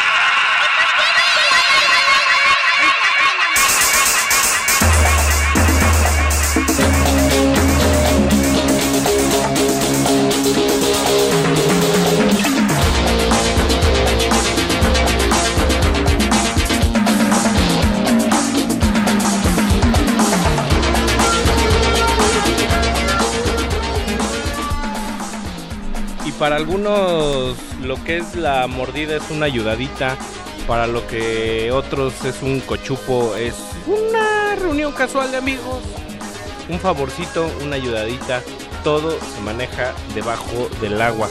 Una práctica que no nos enorgullece y que sin embargo es muy común, muy frecuente, muy mexicana. Bienvenidos una vez más a Aguas Negras y hoy le dedicamos la noche a uno de los temas que no nos enorgullecen, que es el soborno, la mentira. Eduardo Luis Hernández. Mm, Mauricio Orduña. Ricardo Pineda. Hoy que estuve revisando los archivos, en los expedientes negros del agua, eh, descubrí que este juego de entrada ya, ya tenemos exactamente ocho emisiones haciéndolo. ¿Sí? Eh, entonces, ustedes dicen si lo perfeccionamos, si le metemos jiribilla o lo dejamos de hacer, porque probablemente estamos perdiendo radioescuchas. De entrada, Pablo Extinto nos escribe, pero ya no como antes. No, ya, ya. Sí, es verdad O sea, que... Ya lo está, lo estás cansando. Saludos a él, eh, a Julio Can, a que nos escucha desde desde algún punto del norte, no sé si de la República o está en Estados Unidos, pero andaba perdido allá entre ¿O de la ciudad? Tijuana, San Ah. Francisco, Los Ángeles, San Diego. Río Colorado. Y también a Jessie Martínez, quien es una recién ingresada compañera de trabajo, quien nos está escuchando con sus con sus papis en este momento. Se está de- desvelando, mañana hay que entrar temprano, Jessie. Eh, Eh, saludos Aguas Negras, programa familiar. ¿Ya sabe cómo es trabajar contigo? Le han dicho. ok. Oye, Oigan amigos, qué fea la mordida. Escuchamos al Ecoloco, que es uno de los es de de los- mis villanos favoritos. de los primeros villanos de la tele mexicana que delinquían de una manera como inocente a través de esta cosa del amor a la suciedad. O sea, simbolismo aparte ahí. Y además una Sí. rola buenísima que es de Juan García Esquivel. Pues todo ese disco de Juan García Esquivel que muchos tuvimos la oportunidad de tener ahí en casita. En, en, su presentación vinilo. Algunos dicen que es el abuelito de Stereolab. Ah, sí. Ajá. Wow. Saben que en, en- o sea, la práctica de la mordida es, yo creo que bastante latinoamericana. ¿Tú crees? Yo creo que sí. Sí. Bueno, no lo sé. Solo no, no, no recuerdo ahora cómo se llama en Venezuela, ya estoy bastante eh, alejado de... Bueno, términos. Venezuela, Venezuela y México nos hermana una corrupción Sí, obvio. vergonzosa. Obvio, obvio. Pero saben que eh, hubo una época en que empezaron a hacer campañas en contra de este tipo de prácticas y eh, una de las soluciones fue organizado por, no sé, alguna fundación o al- algún inventor de tener siempre, o sea, como tener popotes eh, decorados en el, en, el, en el auto. Y esto es porque en, en, en Caracas, bueno, creo que principalmente en Caracas, piden para el fresco. Ah, ya. para el fresco es para el refresco, o sea, Ah, como claro, algo de dinero para el fresco. también aquí y, en- y entonces eh, combatías esta práctica regalándole un popote para el fresco. y me No, pareció en serio. me Wow. pareció me Eso pareció está muy bien. Sí, pero pero obviamente ¿Qué le podrías dar para la mordida? Pues un- ¿Qué eso? ¿Una dentadura? No, un este. Unos un col- huesito de carnaza. No, unos colmillos de Drácula estos para niños. Eso está muy con, bien. con chorrito de sangre. Y unas fotos, unos pósters así del cuerpo policíaco con, con sus colmillitos, vestidos de Drácula. Qué feo. Bueno, pero que también no es una práctica que solo ocupa a, a la policía, sino a a servidores altos públicos, funcionarios. Sí, claro. Iniciativa pública, iniciativa privada y sobre todo la autocrítica aparte an- a- al de a pie. Al ciudadano de a pie. o sea, si existe eh, una mentira es porque hay un- alguien que la cree, alguien que la incentiva y somos parte del, del problema. Eduardo Luis justo traía debajo de su brazo un, Un libro, un, libro, hacia así como papeles y papeles con datos de información. Me encanta tener eso. ¿Puedes compartirnos un poco para tener ese panorama, Eduardo Luis? Pues claro que sí. Eh, en un estudio, mentira, una encuesta realizada por la empresa Parametría, la encuestadora Parametría, eh, sobre el soborno, eh, preguntan, si una persona cometía una falta de tránsito, ¿qué tan fácil o difícil cree usted que sea sobornar a la agente de tránsito para evitar una infracción? Y el 81% de las personas encuestadas dijeron que es muy fácil y el 13% de que es muy difícil. Eh, en otra pregunta dice, si una persona cometía co- comete un error, ¿qué tan fácil o difícil comete un delito, perdón, qué tan fácil o difícil cree usted que sea sobornar a la policía para evitar su detención? Y el 77% dijo que es muy fácil. Otra pregunta, ¿qué tan fácil o difícil cree usted que sea No, pero es... O sea, es- jamás me tiene, atrevería. tiene menos porcentaje, pero el 51% de las personas encuestadas dijeron que es muy fácil sobornar a un juez. Sí, y yo creo que también ahí hay historias verídicas, digo, a mí me ha pasado, eh, que el soborno empieza, ya no digamos al juez, sino desde el MP. el Yo pensé que ibas a decir desde casita. Bueno, quién sabe. es que a mí lo que me preocupa mucho es que se emplee el término la cultura de... Sí, de- es, no, no la podría- cultura ¿Crees del que puede ser una cultura? Eso. O sea, se va creando algo ahí, eso como una Como una, tradi- costumbre, una, costumbre, tradición malsana. una ¿no? mala costumbre que llaman. Digo, también puede haber tradiciones que, que están extrañas, ¿no? Como... No sé, o sea, como esto... Como que- ponerle cal al pozole. También. Esa es una costumbre extraña, pero funciona. ¿Y Sí. mezcal? ¿Cómo? No saben que el pozole se le pone mezcal también. Ese Ah, está no muy raro. cierto. No, No, no, no, no, no, a ver. vengas a inventar. Ey, claro que sí, por favor. ¿Quién- a ver, ¿quién te dijo eso? Güey, lo hice, lo probé. Ah, ya. O sea, ¿En es tu serio? tradición. No, hay un sitio muy famoso que sirve mez- que sirve pozole, ¿Con o sea, como mezcal? desde 1800 no sé qué, y, y le ponen mezcal. A ver, yo, yo voy a, yo voy a pedir ahí las fuentes porque... De- déjeme buscar el... eh, La pozolería. Queda, queda por el centro. El, algo- algoritmo anda bárbaro porque ayer me dijo un amigo que el pozole era en esencia una ensalada. Y dije, Ah, "Bárbaro, sí. ¿no? Una ensalada con No, mucha no, agua, no pues. No, no, no, era, no. no era un caldo, no era una sopa, pero bueno, No. ese es tema de otro aguas negras. sí, sí, Sí, sí, Uno muy sabroso, un aguas negras buena- con, con orégano. Me gusta. Me gusta. Sí, sí, sí. Pablo Extinto usa una de las grandes frases de la cultura del soborno y la corrupción que es bríndeme el apoyo. Te lo, Bríndeme dejo, el apoyo, bríndeme la atención. te lo dejo a tu criterio. Sí. Dice que hoy yo ando de Comanche y Eduardo Luis viendo los dientes del delito. Una colaboración. Mordidas. Gatito sin nombre está a salvo. Pablo Extinto, No, te- sí. Pablo Extinto tiene una imagen Impulcrísima mía, sí, impoluta, incorruptible de ti. Sí. Sí, que no te conozco. Yo justo ahí me iba a presentar como Mauricio Lozoya. o Jonathan, ¿cómo se puso en su en su En su credencial. en su credencial falsa? Este Jonathan no sé qué. Yo soy la ecoloca. Ecolocas. Y Eduardo Luis podría ser Eduardo Luis Duarte. La refresco. La, re- El- la el fres- refresco. el- Ah, la sí. fresco. Eduardo. Luis Palchesco. Palchesco. Ajá. Palchesco Hernández. Palchesco. Oigan, pues vamos con una rolita. Vámonos y a rola, sí. Ahí, si nos están escuchando nuestros resistentes óticos, eh, que nos escriban arroba R modulada en Twitter o R eh, odiosa, más reprobable de la corrupción en este país y qué frase recuerdan más o se les hace más recurrente aquí. La de por debajo del agua también es muy... Por debajo Se usa, del agua. sí. Se usa por, Por- esa- por bonita, del esa agua. está muy me gusta, está Está, muy poética, pero, Está bien poética, pero sí. para enunciar un cochinero. Ustedes se imaginan que en este momento, mientras estamos transmitiendo, haya una persona en, en- en su auto que está siendo sometido a, a una mordida. Esperemos que no. Esperemos que no. Esperemos que no. Ok. Y pues vamos, vamos a escuchar ahora sí música porque la vez pasada no pusimos tanta. Sí, digo, sí, sí. Estuvo increíble la plática, pero... ¿Con qué vamos? No, es que ten- vamos a tenemos un escuchar invitado, recuerdo. a los amigos... Estuvimos con un invitadazo. A Are- los amigos invisibles, Mujer Policía. Arepa Sound. Y luego vamos a amarrar... Ándale, ¿quién puso este...? Bueno... Vamos a ver cómo funciona y ahorita regresamos. Qué miedo. Un bloque express.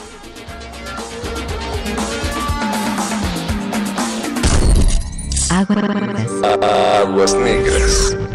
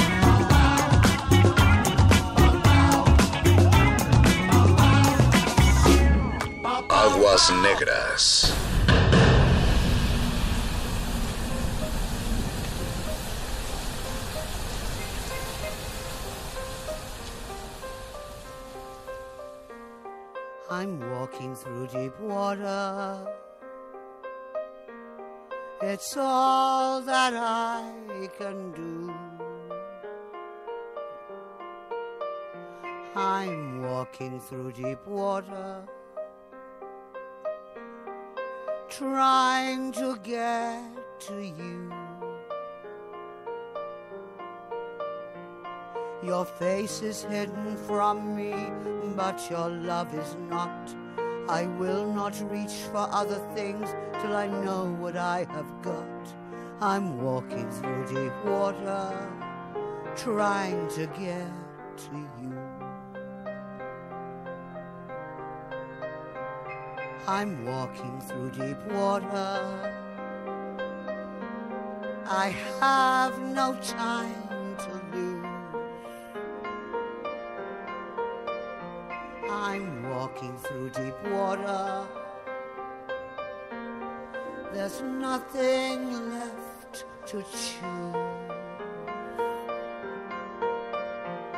This little heart of mine got loaded up with chains. The world just swirls around me, the water makes its claim. I'm walking through deep water, trying to get to you.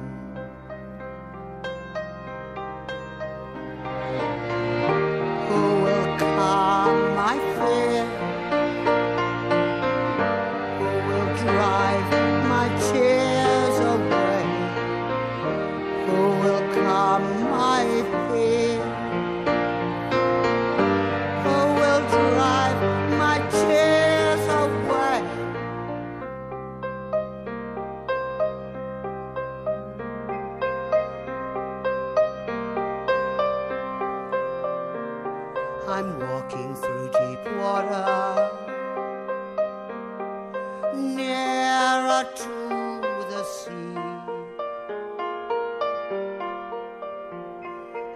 I'm asking the deep water, don't take my love from me. I'll dance with little ladies with a hundred just like me. They hold their breath and hesitate and dance beneath the sea. I'm walking through deep water, trying to get to you.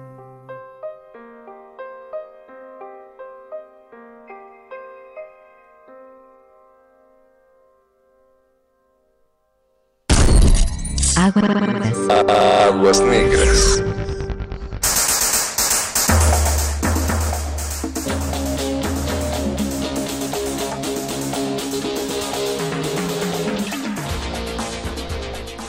De los, de los creadores de Yo no era, me hicieron. La corrupción en México sigue avanzando y como en los años 90 y en Corre que se corre, la verdad avanza uno y la corrupción como la ignorancia avanza cuatro. Eh, yo tengo otra pregunta de, de encuesta y dice, ¿con cuál de las siguientes frases está usted más de acuerdo? ¿La corrupción es un problema cultural o la corrupción es un problema estructural? Y entonces la gente dice, bueno, el 44% piensa que es un problema estructural y el 43% que es un problema cultural. Está, a la está, par. está muy reñido, ¿eh? Bastante a la par. ¿Tú qué pensarías? Eh, como es lo que como decíamos. agente externo. Es lo que decíamos, es una cultura ya, ok. Ok. No sé. Es que el esa, esa delgada línea, esa área gris de aceptarlo como una cultura es un poco, digamos, darle luz verde a la derrota, ¿no? Bueno, pues sí. O sea, es como de, ah, pues es que así somos y ya. Cuando es que quien se ha encontrado con el escenario de no hacerlo por cuenta propia es, es una pesadilla. Sí. O sea, acaba, puedes acabar pagando el triple y tras las rejas hay víctimas que no conocen la legislación y por no querer por quererlo hacerlo por la vía legal, han terminado en la cárcel y como pagando los platos rotos al victimario. Qué extraño eso, es bastante... Sí, digamos que el, el sistema judicial, o, o como se le llame, eh, pues es poco práctico, ¿no? Entonces yo creo que eso mismo propicia, o sea, como que el- eso mismo propicia a que quede ahí la ventana abierta de la de la corrupción y, y creo que también, o sea, no sé si alguien de ustedes ha intentado hacer una denuncia. Si alguien allá afuera ha intentado hacer una denuncia, cuéntenos qué le ha pasado, ¿no? Porque yo en mi caso... Uy, aquí no es, joven. Ajá. ¿Y si se la robaron o fue usted el Exacto. que...? Uy, qué feo. Y, y, o sea, para que te... O sea, yo reporté una bici robada de mi casa y fui al MP más cerca que tenía y me dijeron, no, pues es que no te toca aquí. Ah. Tienes que ir a... Y me mandaron... Bien lejos. me mandaron... Ajá. Bien lejos. a- al lado del reclusorio este donde se escaparon estos últimos tres chavos mal portados al sur, ahí a, por el reclusorio, o sea, no- o sea, de, de donde yo vivo, que, que es la glorieta de Queritos, me mandaron hasta el reclusorio sur de San Mateo. Te aplicaron la del jefe Gorgory en Los Exacto. Simpson de... Ah, claro, déjelo anoto en mi máquina de escribir invisible. Algo así. Guau, Pero no. bueno. Qué horror. Sí, vamos a seguir leyendo eso porque después venía una pregunta interesante, Eduardo Luis. Eh, no sé, es que tengo varias. Eh, sigo, estoy metido en la página de parametría. Eh, por ejemplo, ¿usted estaría de acuerdo eh, en realizar una consulta para decidir si a los ex- expresidentes deben ser investigados por actos de corrupción? Expresidentes. Esto, esto ya es muy actual y el 62% dice que está de Que acuerdo. está de acuerdo. Ese Pues ya sí. es eh, hablando de, de corrupción y cuchupos y extorsión a un nivel... Eso es otro, ¿no? También. Ese es O sea, es- otro a- a nivel, un- esas un son las grandes ligas. A un nivel macro. Y más que, o sea, yo no sé ustedes qué piensan, pero parece que con, con los años, estas ínfulas de querer hacer justicia tienen más cara de revanchismo entre grupos. Sí, que, también. que de buscar erradiquemos esas prácticas, ¿no? Sí, sí, yo creo que sí hay ahí como como ahora ya también es como un tema global la polarización, ¿no? Como que por eso mismo también toma ese esos tintes revanchistas de bah, pues no sé. Dice, sí. dice Pablo Extinto, esa de los amigos invisibles me recuerda una historia bajo el agua que no puedo contar en el horario familiar. Dice Ricardo, R modulada, Comanche y Tamarinda con, con Raika, Eduardo Luis y el siempre limpio, gatito sin nombre. Pero, pero ¿quién Dice, es Raika? Yo, yo, yo, yo, yo. Ah, ok. Y ¿Quién dice, gatito sin nombre? son noches apacibles en Málaga. ¿Anda en Málaga? Ah, mira. Málaga. Le hubiéramos puesto la canción de. Tren Sevilla Málaga. Sí, Pues Pero- págala o alágala. Sí, es como de madrugada en Málaga. seguro. Eh, bueno, no sé. eh, yo digo que sigamos. Mira, Bueno, y en la en la en el tema de la corrupción a digamos en ciudadano de a pie, en hormiga. Yo creo que la otra vez estaba. No sé dónde lo leí, en qué, en qué periódico lo leí, pero hablaban eh, justo de este tema de la extorsión, ¿no? Eh, y, y un poco medio. Medio nosotros desde nuestro lugar, como que también decía, fomentamos esta cosa desde desde quien se apropia de los lugares para estacionarse y luego se los ofrece a la demás, o sea, me apropio de este lugar, pon tu Coyoacán con un, un franelero y, y él te pide una cuota porque dejes tu carro en la calle. Y ahí discúlpenme, pero hay alguien que está dando permiso de, de- de- Exacto. de que ha- hay ese tiempo y ese espacio para que alguien te, comilla, comilla, comilla, comilla, te dé chance. te dé chance. Y también hay una cosa ahí de, de no conciencia del espacio público, ¿no? Porque, es, es decir, si un franelero llega y se apropia del espacio público y luego te cobra, es, eh, y, tú le, y tú le das, pues fomentas un poco esta cultura de la extorsión. que después viene ya en, en cosas más grandes Oye, cuando... Oye, ¿por qué le diste? No hay que darles, no fomentes. Ay, mi amor, es que si no nos rayan el carro y si no, ¿dónde lo dejo? Eso, a eso iba. Es que no voy a andar pagando 70 pesos la hora. Sí, sí, sí, sí, pero Te también cobran hay- 20, 30. en- también eh, me ha pasado, ha pasado que la gente tiene miedo de si no le das dinero te van te van a robar el auto, te van y esta persona es una extorsión, Sí, final es- de es- cuentas. Sí, al final sí es una extorsión. O sea, no es un trabajo. Es una Es que extorsión. volvemos al área gris donde Sí, tiene sí, cara de sí. comercio informal, pero... Exacto. wow. Claro, Pero no, realidad bueno, está complicado. Es muy complicado porque luego también traen como unos gafetes que dices, bueno, o sea, ahora la delegación está Son haciendo eso. son agremiados. Ajá. O sea, No sé, están- no, no, levante- no levantemos falsos de Sí, ningún no, tipo, pero- Pero yo, para no curarnos en salud, aquí, con el micrófono así, con, con esta luz roja que nos marca el aire, con 200 mil escuchas oyéndonos en este momento, yo, hermanos, os pregunto, ¿han sido ustedes partícipes de alguna de estas prácticas de corrupción recientemente? Recientemente no. Pero sí llegué a hacerlo en, en mi época universitaria. que ya no vivo, ya, ya uno no vive, ¿no? O sea, uno va como de la casa para el trabajo, pero pero en viajes es muy común que pase esto. Eh, en los autos, bueno, no sé, en- en- es muy común en Caracas hay un viaje que, que en la que tienes que planificar, o sea, tienes que tener dinero en tu auto para darle a los policías, ¿me entiendes? Como- Pues ya forma parte del presupuesto. Ajá, ya forma No, parte del presupuesto. sí. Siempre tiene que formar parte del presupuesto. Y no sé cómo estará ahora, pero la gente... Que a mí un día me dijeron eso, ¿eh? Justo cuando empecé a manejar. Ajá. O sea, cuando... Llévate tu guardadito. Ajá, alguien me dijo, es que no puedes andar sin un peso. Sí, sí, ¿Qué sí, tal sí. si pasa algo? Y dije, bueno, que si pasa algo, o que choco, o un seguro, pues el seguro. A ver, Mau, no, no, no. Supongamos, vamos a hacer un... Vámonos de viaje ahorita mismo. Sí, eh, Mauricio ahorita por error se acaba de pasar, eh, acaba de agarrar una calle en sentido contrario, ahorita en Cumbres de Maltrato. Ajá. Yo Bueno, te- no, pero Cumbres es muy lógico que... Bueno, una calle. Su- supongamos. Supongamos. Yo te paro.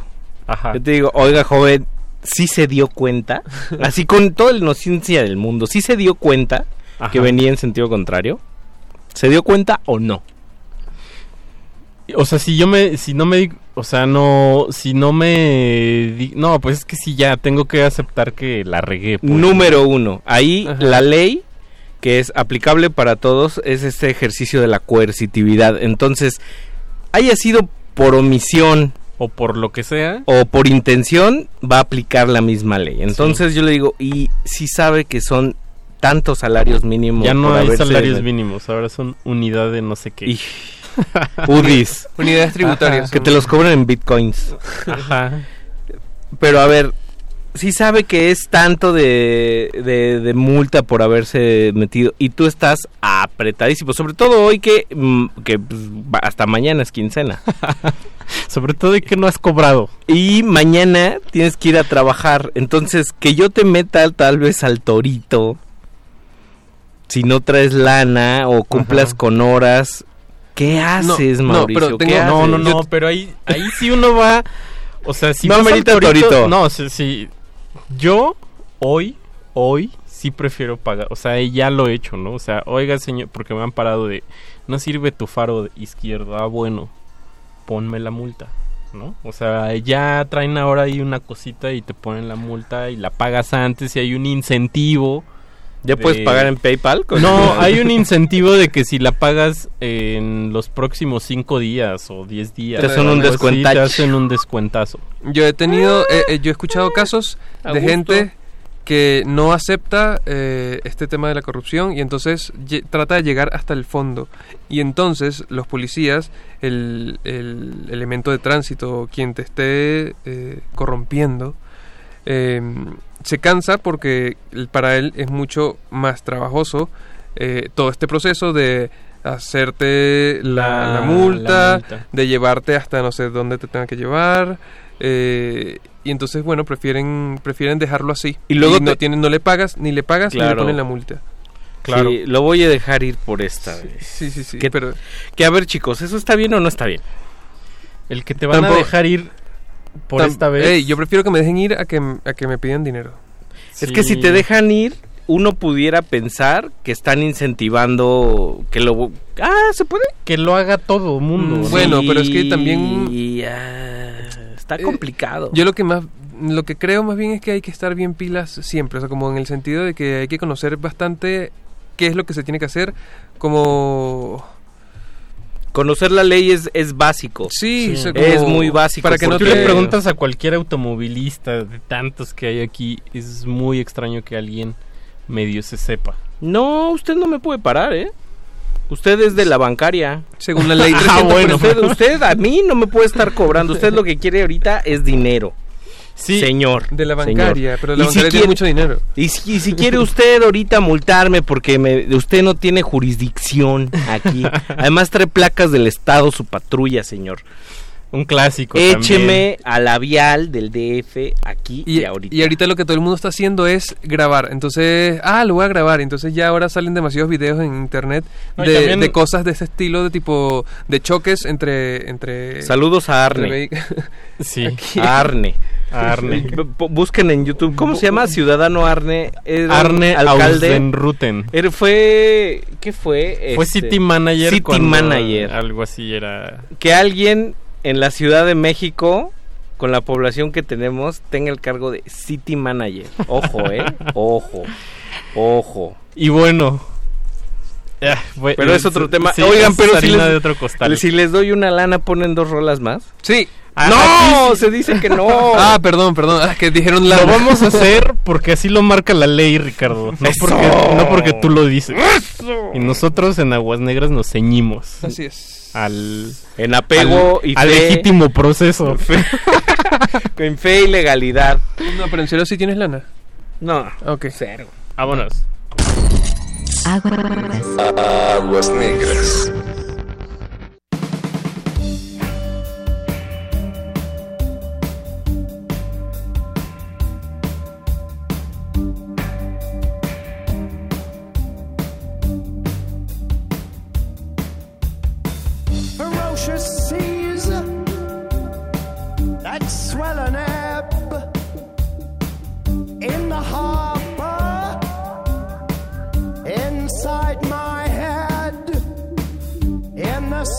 of salt water the sailing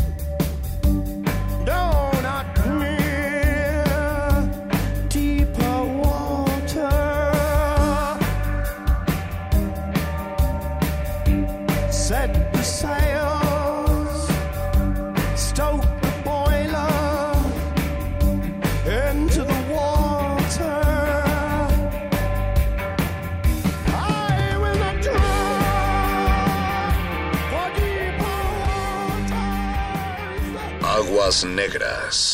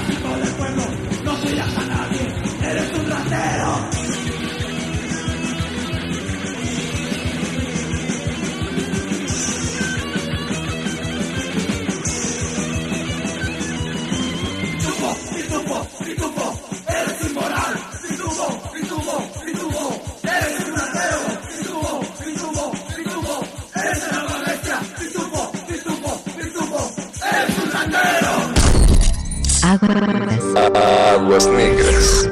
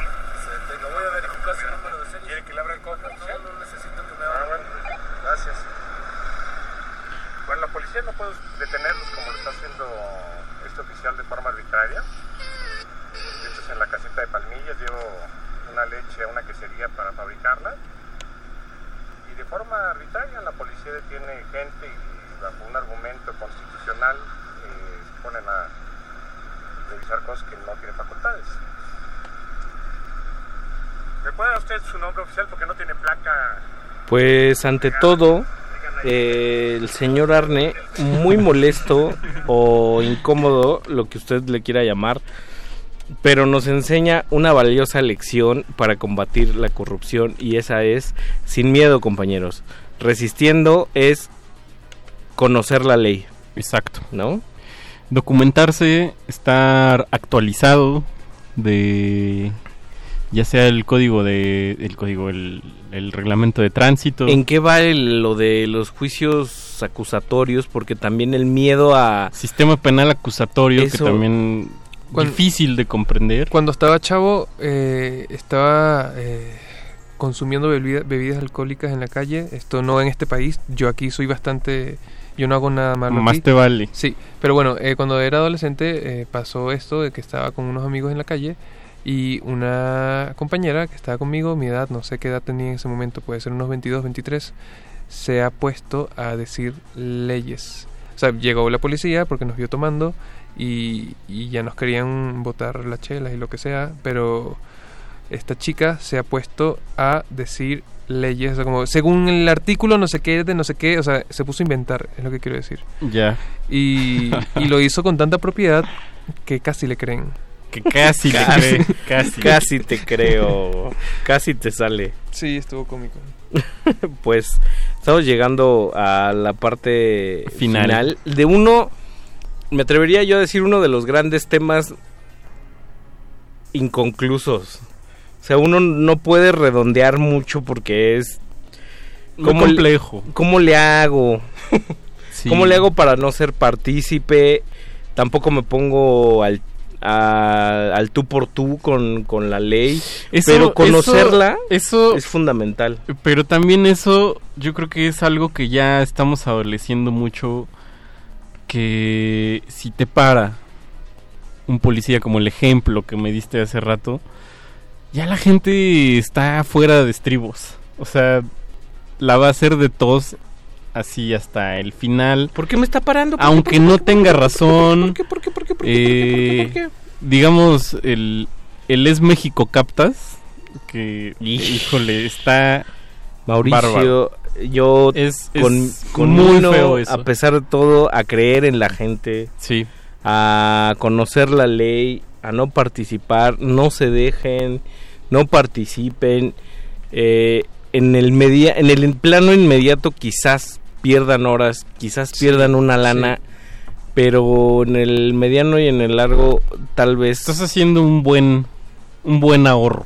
Sí, hacia el sus futuro. hijos se Una lo buena van a- inversión. se lo van a agradecer. Y aparte, Sí. sobre todo en, eh, ahora en la ciudad, eh, hay como un, hubo como un cambio de, de- con el cambio de, de administración hubo como un cambio en la policía también, entonces uno medio debe apelar a esos a que esos cambios son para bien, Ay. son supuestamente refrescamientos, entonces eh, yo creo que hay que hacer las cosas bien, ¿no? Hay áreas Sí. donde se siente el- esa intención de, de blindar e- esas, esas partes, ¿no? O sea, te está teniendo sus costos, como no, pero también se percibe esa intención de, de cortar el cordón umbilical del alimento de la corrupción. Sí. Y sobre todo, sobre todo, sobre todo, respetarnos y respetar a quienes son los encargados de salvaguardar las reglas, el orden y la ley. digamos. Los caminos y los preceptos morales. Exacto. Muchas gracias, señores, por escucharnos. Esto Respeten fue... a la autoridad Y vamos a respetar los tiempos. y Vamos a vamos a respetar los los tiempos. Sí, quiero tiempos. escuchar una canción o algo, ¿no? o algo. O algo. ¿Como qué? No sé. Si me das una Sor Juanita, te puedo poner a María y José. Eh, O- No, prefiero. Prefiero. O- Tan Lines. Tan Lines me gusta. Bueno. Y se llama Real Life. Porque... yo te sobornaría por no poner eso, pero bueno, no traigo, no, no he cobrado. Todavía no hemos cobrado. mañana, a- mañana. a ver si mañana cobramos y mientras el que paga otorga. Ah, no, ¿verdad? Eh, muy buenas noches, Ricardo Pineda, El Eduardo Luis Hernández. Mauricio Orduña. José de Jesús Silva en los controles. Y ya. Nos escuchamos la próxima semana Así es. Con más sorpresas y música. Vámonos. Bye.